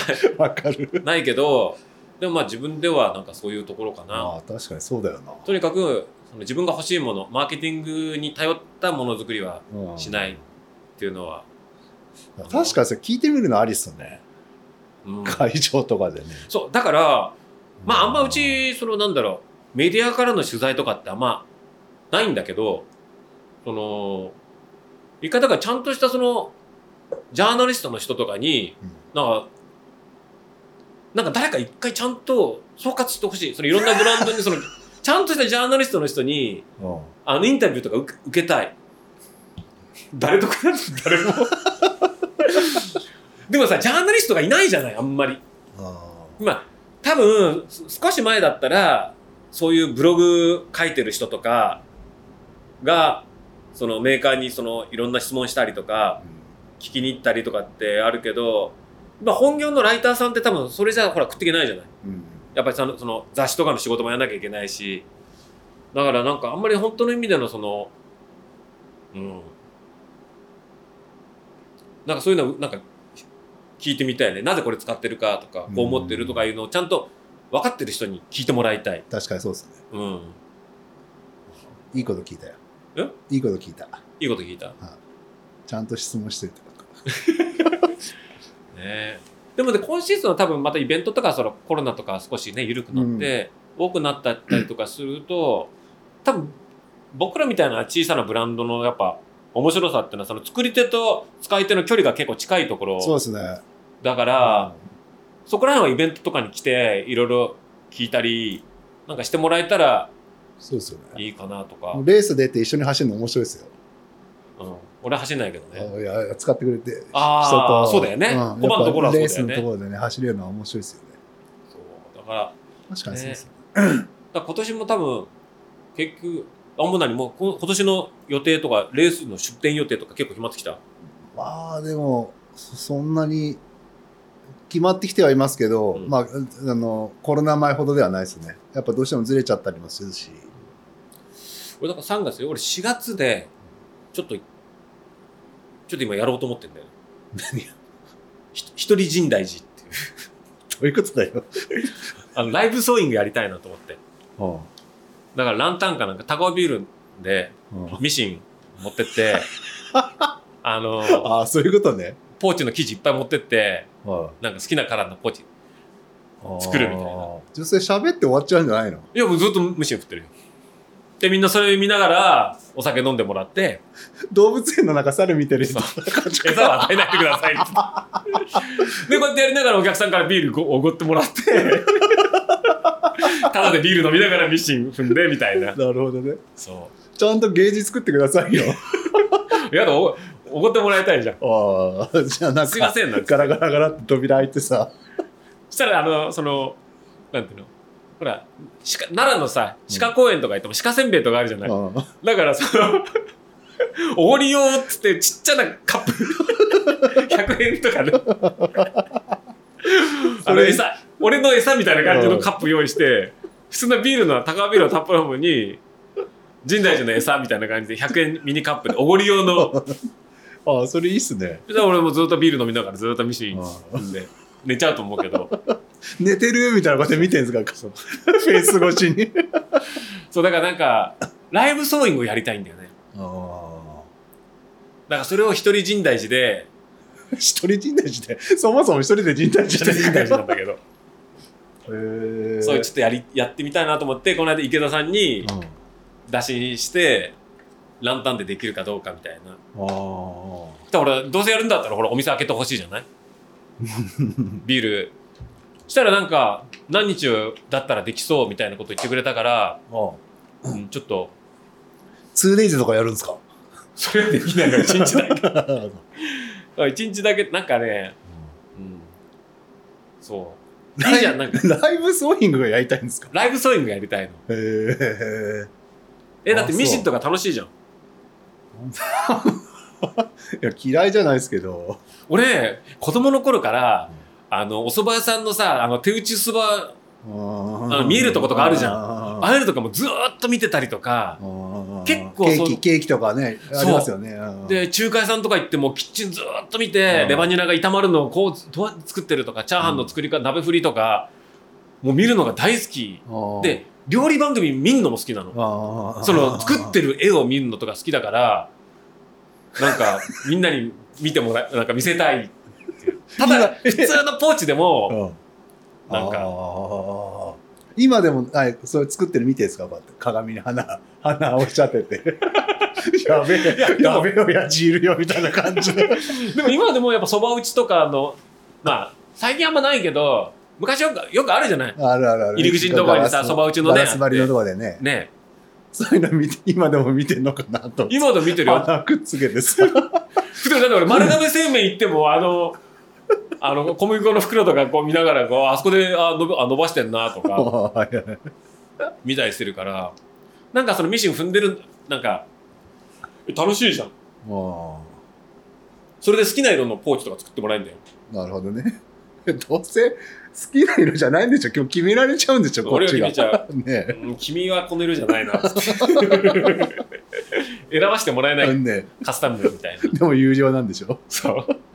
でも1日ぐらいだったらなんかちょっと一回やってみようかなと思って。ああもう嫌だってなるかもしれない。まあねやってみてくださいよとやってみないと。ねこれがほらほらうちみたいなとこだからそういうなんかやいろいろやってみようと思ったらできるじゃん。ああだからちょっとそれをやってみたいなっていうのが4月。でも4月だから何も予定もないからなんか4月に1本入れたいなと思って。で5月はなんかもうイベント1個入ったし、多分コバも行く？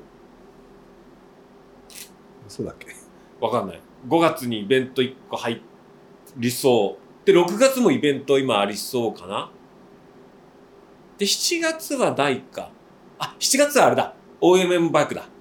うん8月は元スコやるかな？サンデーさんとこの。ああ。スティーブとかサンデーさんとかねずっと元スコねうんやってたやつ流れちゃってるけど8月やってくれたらいいな。そうするとなんか月1はイベント。うん増えるといいですけどね。うん。かな。9月から先はまだ決まってないけどそうすると高尾ジャムは10月11月ぐらいか。そうすると1年あっという間だね。早いよだって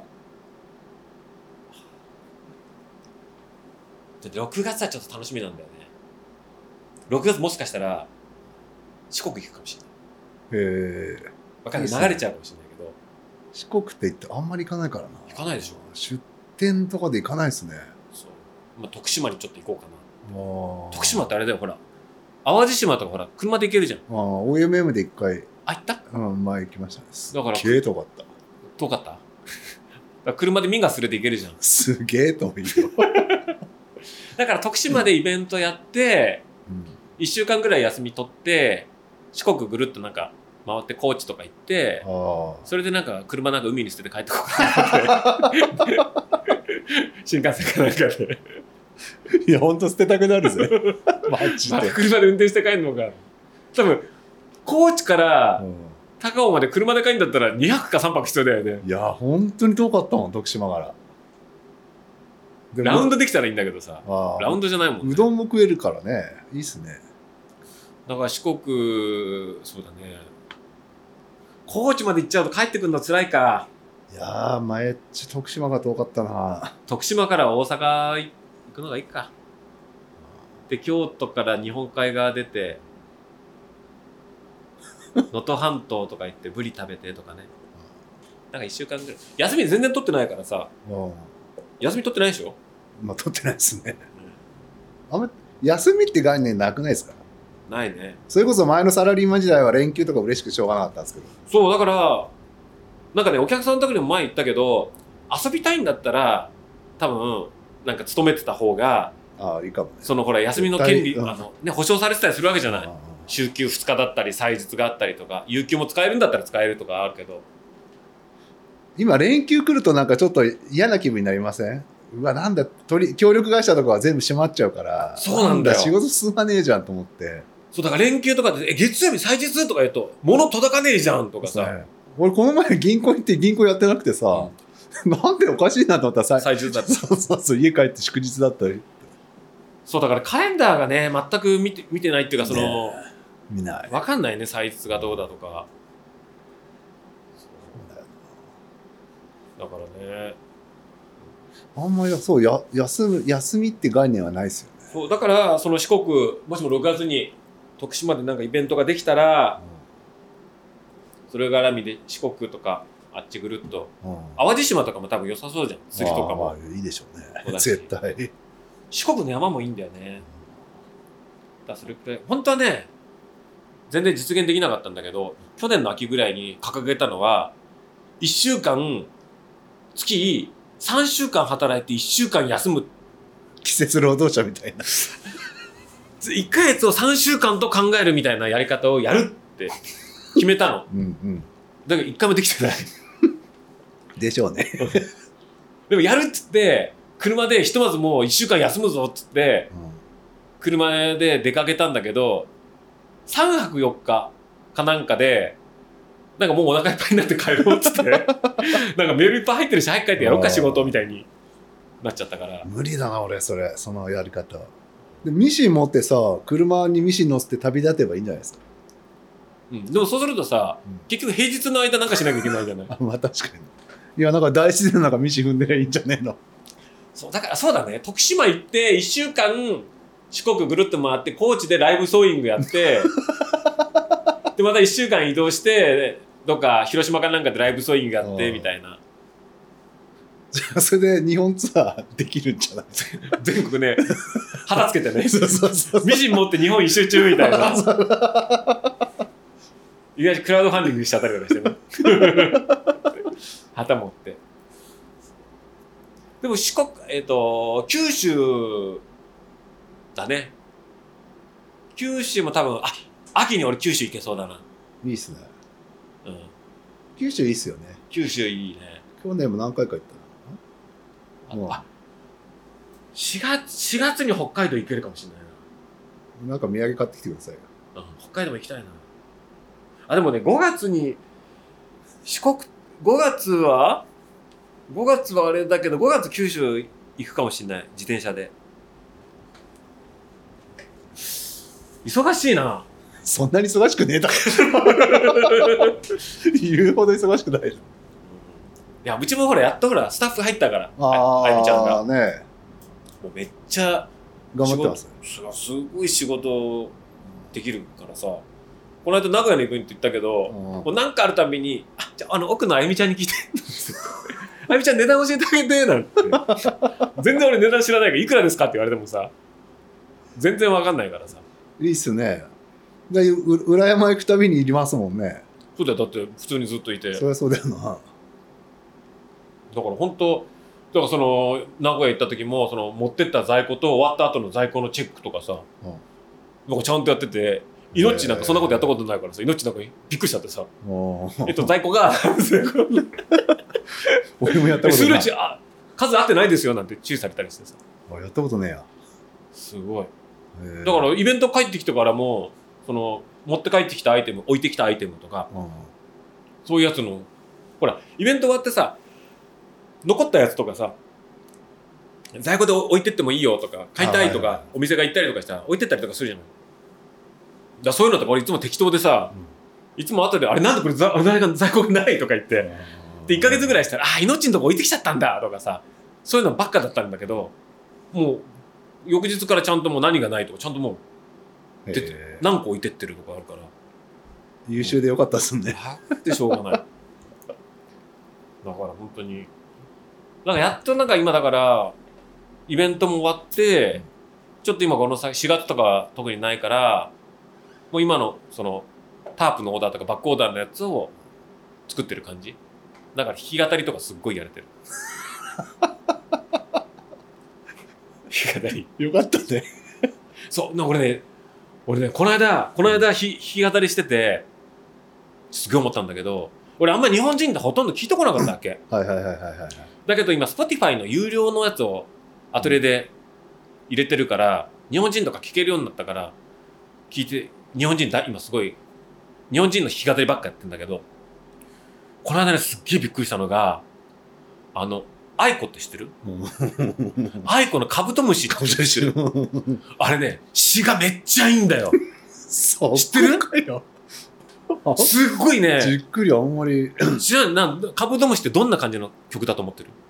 カブトムシってどんな曲でしたっけ？カブトムシだよ。でもなんか、でもだから、カブトムシって言ったら知ってるとか言うけど、どういいうストーリーか知らないでしょ？知らない知らない知らない。あれね、大事な人が死んじゃった歌なんだよ。あそうなんですか？で、それがすごいのが、あの子のその歌詞と音符の乗せ方とかもすごい、なんていうの？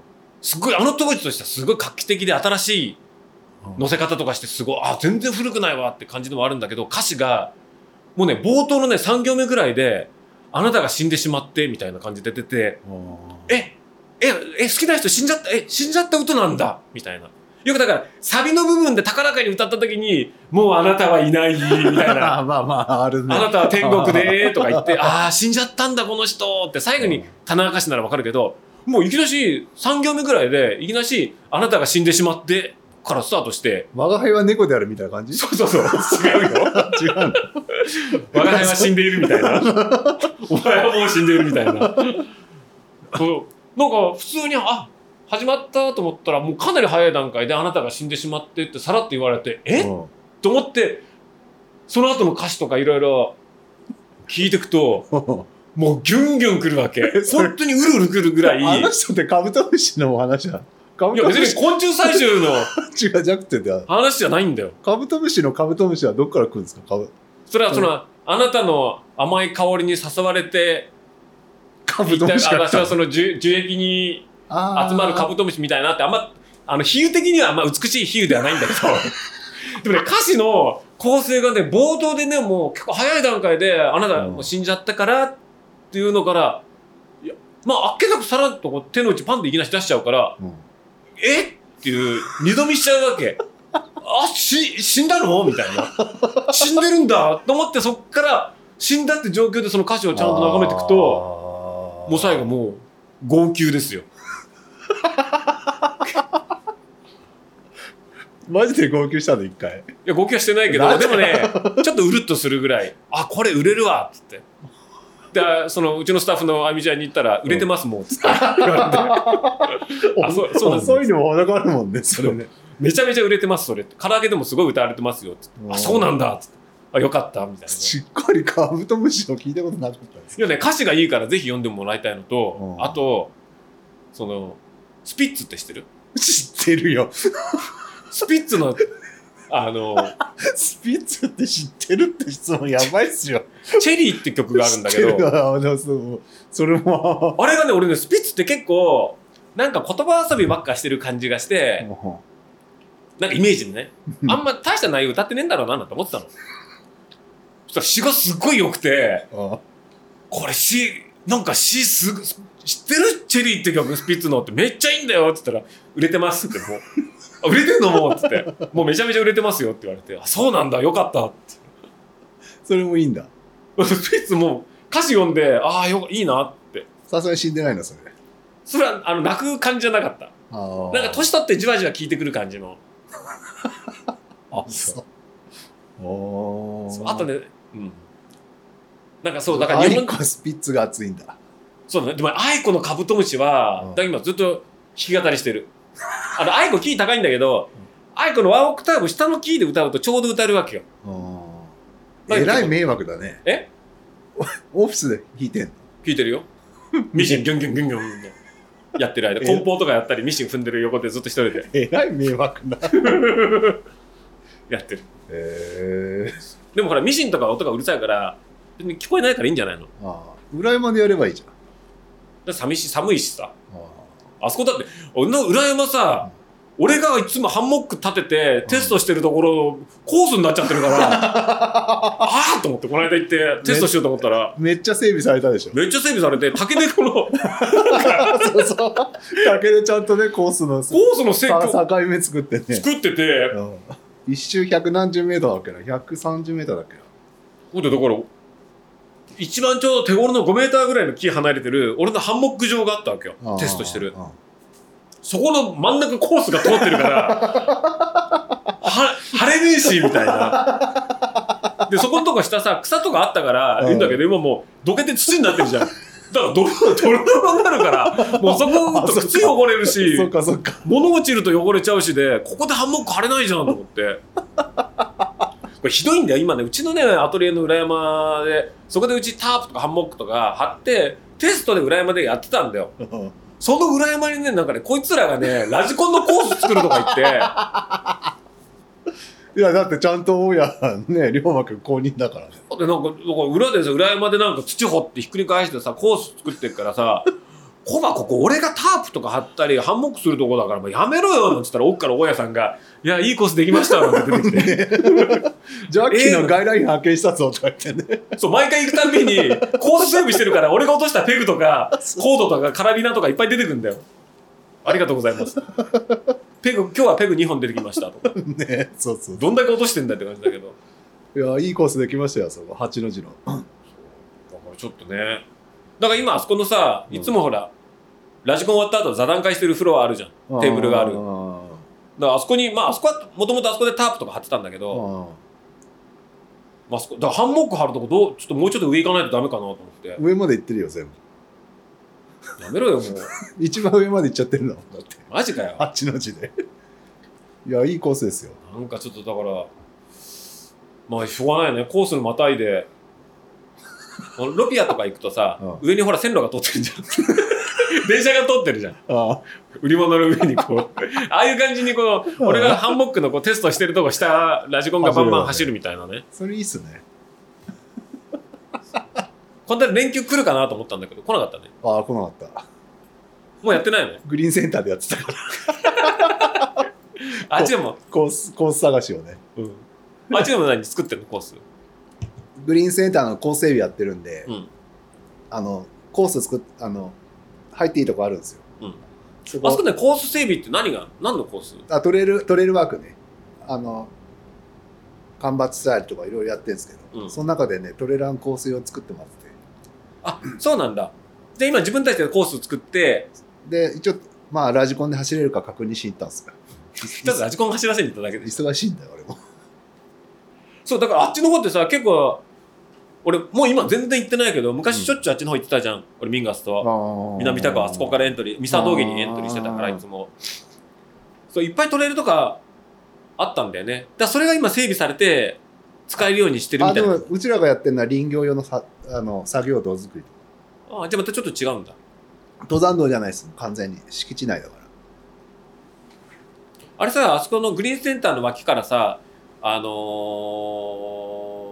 ー、草戸山に登る最短ルートある。あそことかも整備したの？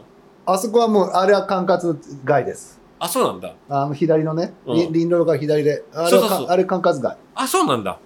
あそこ草手山にさ、あそこからねさ、すぐ上がれますよね。そう、10分ぐらいでね上がれるじゃん。あれいいっすよね。あ、そっか、グリーンセンター、それのあの、反対その。その中、中側。か。あっち方入ったことない。あ、一回入ったことあるけど、うん。まあ杉林ですよ。でも今、じゃあ花粉とかちょっと。あどうなんでしょうね。え、コバって花粉症じゃないの？山にいると平気じゃないですか。都内にいるとくしゃみ止まりません？そう、都内に行くとやばいよね。く。しゃみそう都内行くとやばいんだよな。そうなんだよね。高尾にいると平気なんですよね。うん、でも、あそこ、コバ花粉、なんか花粉症じゃないんだ。うん。都内行くともうダメ。俺でも花粉症だからさ、やばいじゃん。家やばいよ、ね。家花粉の中じゃんもうだから今ね、薬ちゃんと毎日飲んでる。あだから大丈夫になったけど。あえ家にいるとじゃあやばいんじゃない？薬飲まなかったらそうだね。でも今ほらマスクしてるから少しやっぱ楽。だマスクはそういう面でもいいんだよ。花粉にも。全然ここだからコロナになってから花粉症出てなかったもん。今年になってやっぱちょっと外してる期間が多くなってきたからか、ああちょっと花粉の症状出てきてる。けど、はね、最近あの高尾山口は平和ですか？平和かな。あんま行ってないんだよね、あっちの方。豚くんも見なくなっちゃいました、ね。ん、豚くんあんまり見ないですね。豚も見ないし。最近結構通るんですけど。豚も見ないし豚あと猿が出てきたじゃん。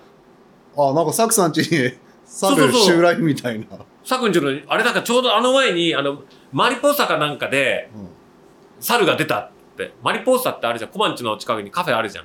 あのトリックアートの近くにある喫茶店みたいなところ。あそこのインスタかなんかでなんか裏がキキうるさいから見たらうん。猿がい出ましたって言うからあこれサクんとこやられるなと思ったらそしたら案の定一時後かなんかにサクが 猿がいたっつって、ねベランダに立ってね。ね見せてもらったけど。もういなくなったのかな。なんか迷い猿っぽいねねうん。あれ前日陰沢とかで見たりしたじゃないですか、うん。あれとは違うのかな？んか小猿だって言ってたよね。ななんかす複数だって言ってましたよ。複数って言ってた？でも俺日陰沢見るのめっちゃ大群でしたよ、でだからあっちの焦げさあの北高はいっぱい猿いるじゃん。うん、だからこっちの方に入ってきてなかったから徐々に入ってきてるのかね。はぐれもんじゃないですか、はぐれもんかな。うイノシシはいなくなったしなんかねタヌキはまたちょっと戻ってきたかな。あそう。うん。本当にの獅子見なくなりましたよね。イノシシほんとになくなった、ねあの土を掘り返してる跡とか全くなくなったよね。ねあと夜夜行ったりするじゃないですか。うん。昔だったらあの結構ガサガサガサガサって。だって日陰さとかで逃げたことあるよね俺らね 目の前売り場がチクチクチクチクチクって歩いてってね。あとあれで前さそうセット。ああれ前ねあの小仏川のところ裏高尾の。並走した時ね。マウンテンバイクで夜小仏川沿い走ってたらイノシシ出てうわーって逃げたよね。しばらく並走しましたもんね。そう。なんか俺らが逃げてる方向に一緒に川向こう川の中を同じように上流に向けて逃げてて全然距離縮まんないと思ったら一緒に同じ方向に逃げてたんだよね。ね。ほんと見ないっすね見ない。逃げる逃げる音も聞いたことねえな。もうでもね高尾はねここに来てやっぱね一気に環境がやっぱ悪くなった。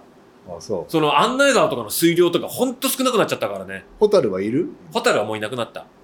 ホタルはまずいなくなったのとまず家の前の案内川の水量が激減した。だかえーらそれってのはその代わり雨が降ると一気に水量バンって増えるんだけどバンって消えるってことは山が水を保水できなくなってるわけよ。うん。だから雨が降ったらドカーンって川には出るけどそれが一回雨の水が出たら一気に水がなくなっちゃう。えー。でも今までその森林伐採とかトンネルとか掘らなければ山が水を保水できるから雨降ったら10降った雨を1ずつちょろちょろちょろちょろって出してるから常に水位水位が高いままキープしてたわけよ。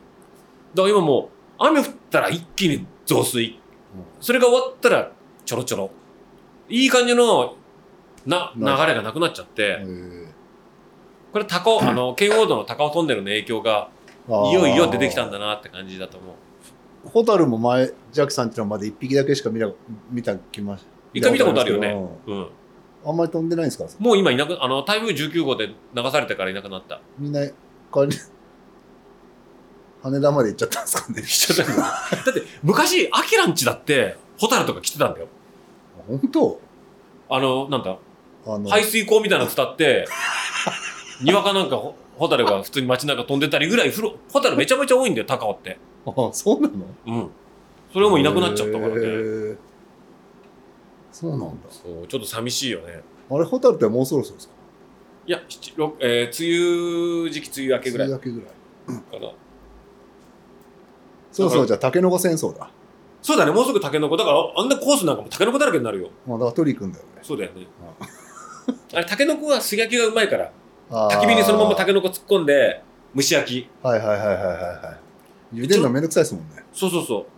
でちょろっとこう剥いて剥いてうん。そして醤油ちょろっとかけてもうパクで。あもうトウモロコシの味するから。ーあそう、それ前も言ったけどうん新鮮なタケノコってトウモロコシの味するんだよって言ったらみんな笑ってたけど、去年みんな裏山のタケノコみんな持って帰れっつってそしたらみんなトウモロコシの味するって帰ったから。じゃあトウモロコシでいいじゃん。っていうそれトウモロコシが裏で取れるってことだよ。えでも去年買いに取りに来てないっけ？行ってない行ってない行ってない。行ってないか。フリークワっていうシステムえ？フリークワ。何それ。裏山の入り口の時にあのバケツに水張ったバケツにクワが入ってんだよ3本ぐらい。どうぞご自由にででジャックさんあのタケノコ掘りますってみんなクワ借りてってパコってやって。ちゃんとクワ洗ってから帰ってねなんて。ミシンが。ってすごいね。ゴリとか持って帰ってたよ。あ本当？うん。あああじゃあ今年ゴリでは嵐行こそうゴリも来るだろうしうね。うん両国に行ったかゴリもそうだよ、ラジコンだもんね。う。ん。え、まだラジコンブームなの？ブームまだこれからグランプリやるのがほんレースやるからねこれからラジコンの？そうそうそう暇だな。忙しいんだよ忙しいのか。そうそうそういや、なんかちょっと慣れてきちゃったけど、もうどれくらい今、1時間45分ですよあ、もうじゃあもうそろそろ閉めた方がいいよね。はもうだいぶ、本当のダ話いあれになっちゃうから。い結局何の話したかったんですよジャッキーはや、俺いろいろ話したかったんだよ。あのー結局人生相談の話ばっかりで、何もしてないか。一応ね、メモを取ってきて、ああ、これも話したいことあったな。何？それはまた今度だな。いや、割烹崎ネタもちょっと久々にね、仕込んできたんだよね。それそれ教えてくださいよそう一品あの仕事、またね、その、海外とのやつでちょっといろいろあったりの話あ またあっ。ってたの？それあったし、ああ、そうだ。結構メモのやつ一個も喋れてないわ。序章で終わっちゃった。割烹酒はどうなんですか？ん？割烹酒は、割烹崎じゃあ最後にそれ話そうか。うんこの間ね、釘煮をやった。うん、釘に釘煮。あのー、じゃこあるじゃない。じゃこを、こう、醤油とみりんと砂糖1対1対1で、あうんまあ、佃煮だよ。ししゃも、ししゃもってか、あの、しらすの佃煮。をなんか古釘みたいにだから、だから釘煮って言うんだけどその釘煮を作った。今ね、俺ね、佃煮ブームが来てんの。朝白いご飯食べてんだ。だからそれで、佃煮が好きで、うん藤子の昆布とか、ああいうのとか好きで。あ俺ね、子供の頃から佃煮とかでっ嫌いで、ーうんうちのお袋が佃煮大好きで、何がいいのかって全く分かんないぐらい佃煮とか全く興味なかったんだけど、なんかね、年取ると、年相応に好きになるものってあるね。あくるみ入れてない？大丈夫？じゃこくるみね。じゃこくるみじ。ゃあくるみやってない？そう。そう。だからじゃこくるみとか言ってたけど、今俺佃煮ブームが来てて、うんじゃこくるみって、割とご近所だよね。ご近も釘煮 ってじゃこくるみのくるみなしだから、うねそれだ。始まってんじゃん、もう。始まってる。あの時、年寄りが買ってんだろうね、なんて言ってたじゃん。俺買ってた。誰が買うんだろうね誰が買うんだろうとか言ったけうんど、俺買って自作してた。本当今、そそう、びっくり。そうだ。そうじゃこくるみ、まさにじゃこくるみだよ。釘煮を作ってた。じゃこの佃煮あを。ーで、それでご飯乗っけてこう食べて、へえ。美味しい美味しいって言って、あんまり佃煮とかは確か食わないな。まだ若い証拠だよ。まだいけますかねだ。から、佃煮が好きになったら、いよいよ就活始めた方がいいっていう ことだと思うよ。だ かなるほどね。ら多分、ジェリーゆかいも今、佃煮多分すげえ美味しいって。やだな、向井さんとか、神山さんとか佃煮うめえとか言ってたらジャッキー、佃煮最高だよね。でも、神山さんとかも多分佃煮食ってると思うよ。食ってんのかな？食ってる、食いまくってるよ。佃煮うまいよとか。いや、ジャッキー、佃煮美味しいよね、とか言うと思うよ。もうみんなだから、あそこはもう多分、ほんまに王子だって佃煮うまいっていう大好きだろうし。鍋ちゃんなんか多分佃煮大好き。いや、もう佃煮もう大好物ですよ、僕は。つって多分。もう就活始まってるやつはみんな、あれだから、就活が始まってるか始まってないかは、佃煮好きか嫌いかだと思う。ああ、そういうことね。だから、こいつ伸びしろあるかないかって調べるときに、佃煮好きか聞いて、佃煮好きって言ったら、あ、こいつもう伸びしろないなと思った方がいいかもしれない。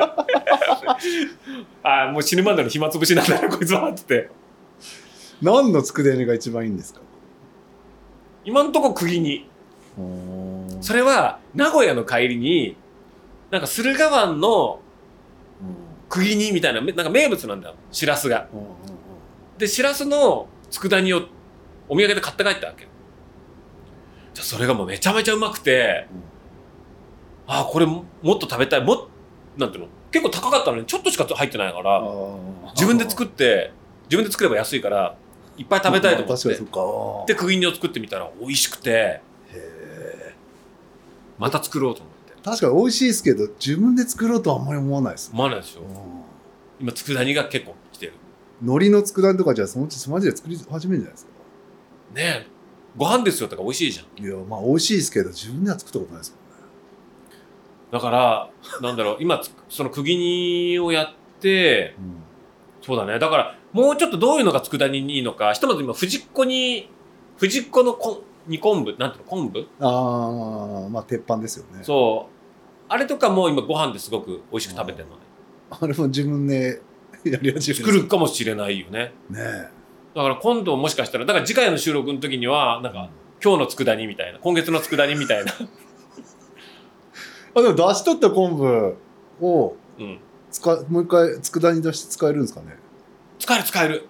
だから俺がなぜこの釘煮をできたかっていうと俺には前例があるわけ、うん。それは前そのおでんの UL 化大根おでんだけあったじゃない。ね。で大根しか入れないからだしにはこだわるっていうのでととにかくいりこと鰹節をいっぱい使ってだしを取って、もう濃いっていうぐらいのだしでおでんを作ったことある、でそうするといっぱいの鰹節ができるあのだし柄が出るわけ、これはどうしようと思った時にそれをふりかけに作れるよっていうので1日薄く伸ばして干してからそれで金商売みたいなふりかけを作ったことがあったの。醤油砂糖みりん1対1対1お酒1ね。で美味しかったからそれと同じで作ってる。要はね醤油とみりんと砂糖を1対1対1でやりゃ何でもうまくなんだよ。靴紐とかでも。なるほどね。うん。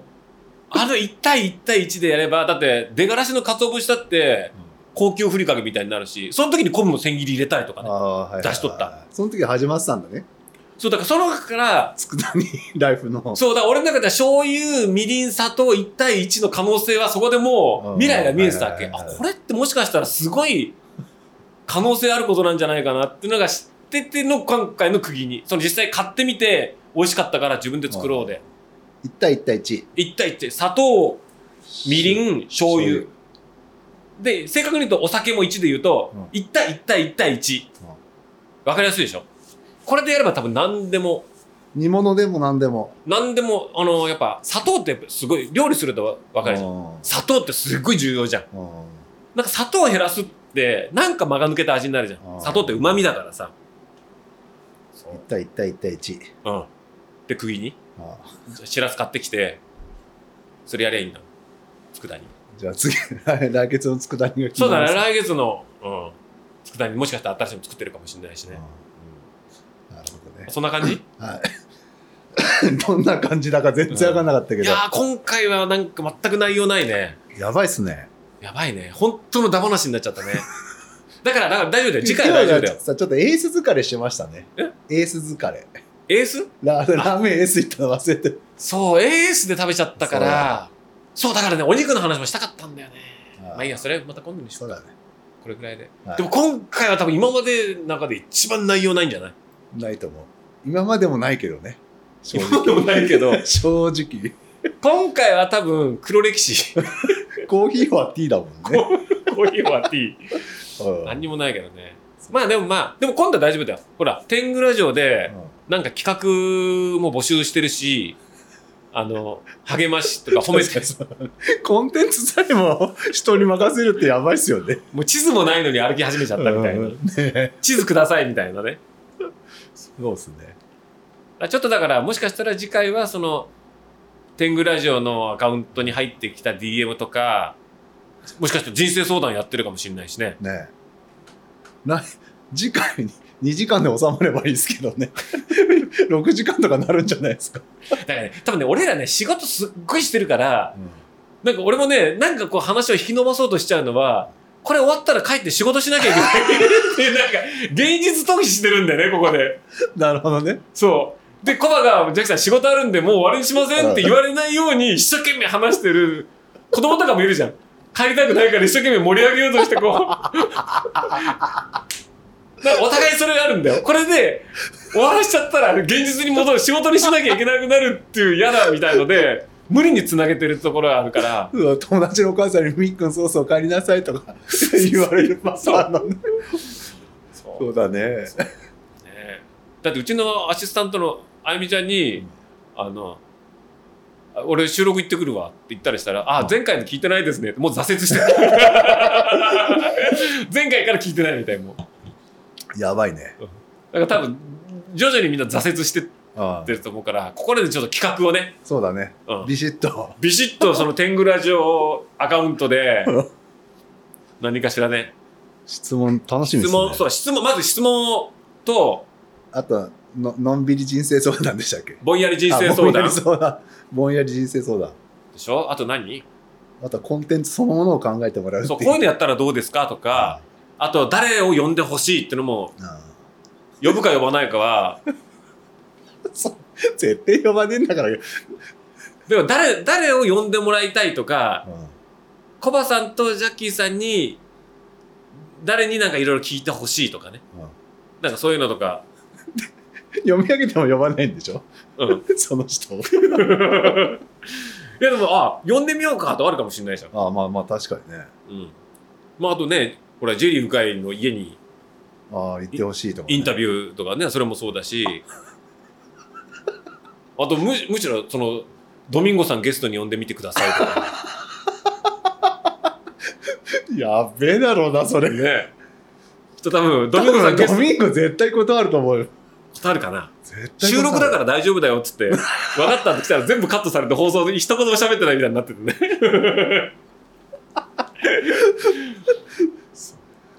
でもだからそのドミンゴさん呼んでくださいって言われたら一応聞いてみてもいいじゃん。まあ。出ないかドミンゴは、なんじゃないねまあちょっと。まあでも、それちょっと聞いてみたい。そうですね。誰あの木戸呼んでくれとか。タッチ呼んでくれとかさ。千代田よ千代田呼んでくれとかさ、完全に身内だよね。まあ、しょうがないのよ。それしかいないんだもんね、まあそうだね。友達少ないもん。うんまあじゃあそんな感じでな。はい。じゃあ0.5回。大丈夫なのかなこれ？俺今回はやばいっすね。やばいねあだってあゆみちゃんがもう前回のから聞いてないって言ってたから 多分脱落者かなりいるんだと思うんだよなまあいいや まあ別にこれで別にね別におまあね金取ってるわけでもないしねねこれ有料だったらやばい有料だったらそれは怒られるけど、ね、これは怒られるよ。まあいいんだよこういう使い方でいいんだよね、そうっすね。ポッドキャストのね確かにね。なかなかすいませんなんか今回はちょっと何もじゃあ来月、来月、来来月巻き返しましょうね。分かりました。はい。来月はちょっとちゃんとね。来月は、最初えーとが軸次からは話すか話をもう最初から言えばいいんだよ。何話します？何話します？何話します、ほだホワイトボード用意しろよ。そうだね。そしてホワイトボード見ながら進行表を見ながら、うん。やれば脱線しないじゃん。そうね。だってさっき俺なんか知んないけど誰に人生相談 してんのか分かんないけど一生懸命アドバイスしてたじゃん。確かにそうだよね。途中からそうだよ、そうだよ。だからホワイトボード書いてそうすれば脱線しないで俺がなんかねうん。脱線しがちだからうん脳みそちょっと固まり始めてるから 萎縮し始めてるからそうしよそうしよう成長しよう、うんそうじゃあそういう感じう。で、はい。じゃあそんな感じで。じゃあ次回に、はいあじゃあそのインスタアカウントになんかねはい。DM あったらお願いしますお。願いしますということではい。じゃあ長々ありがとうございましたじゃあまた来月。来月じゃあ仕事戻りましょはい。うはいはい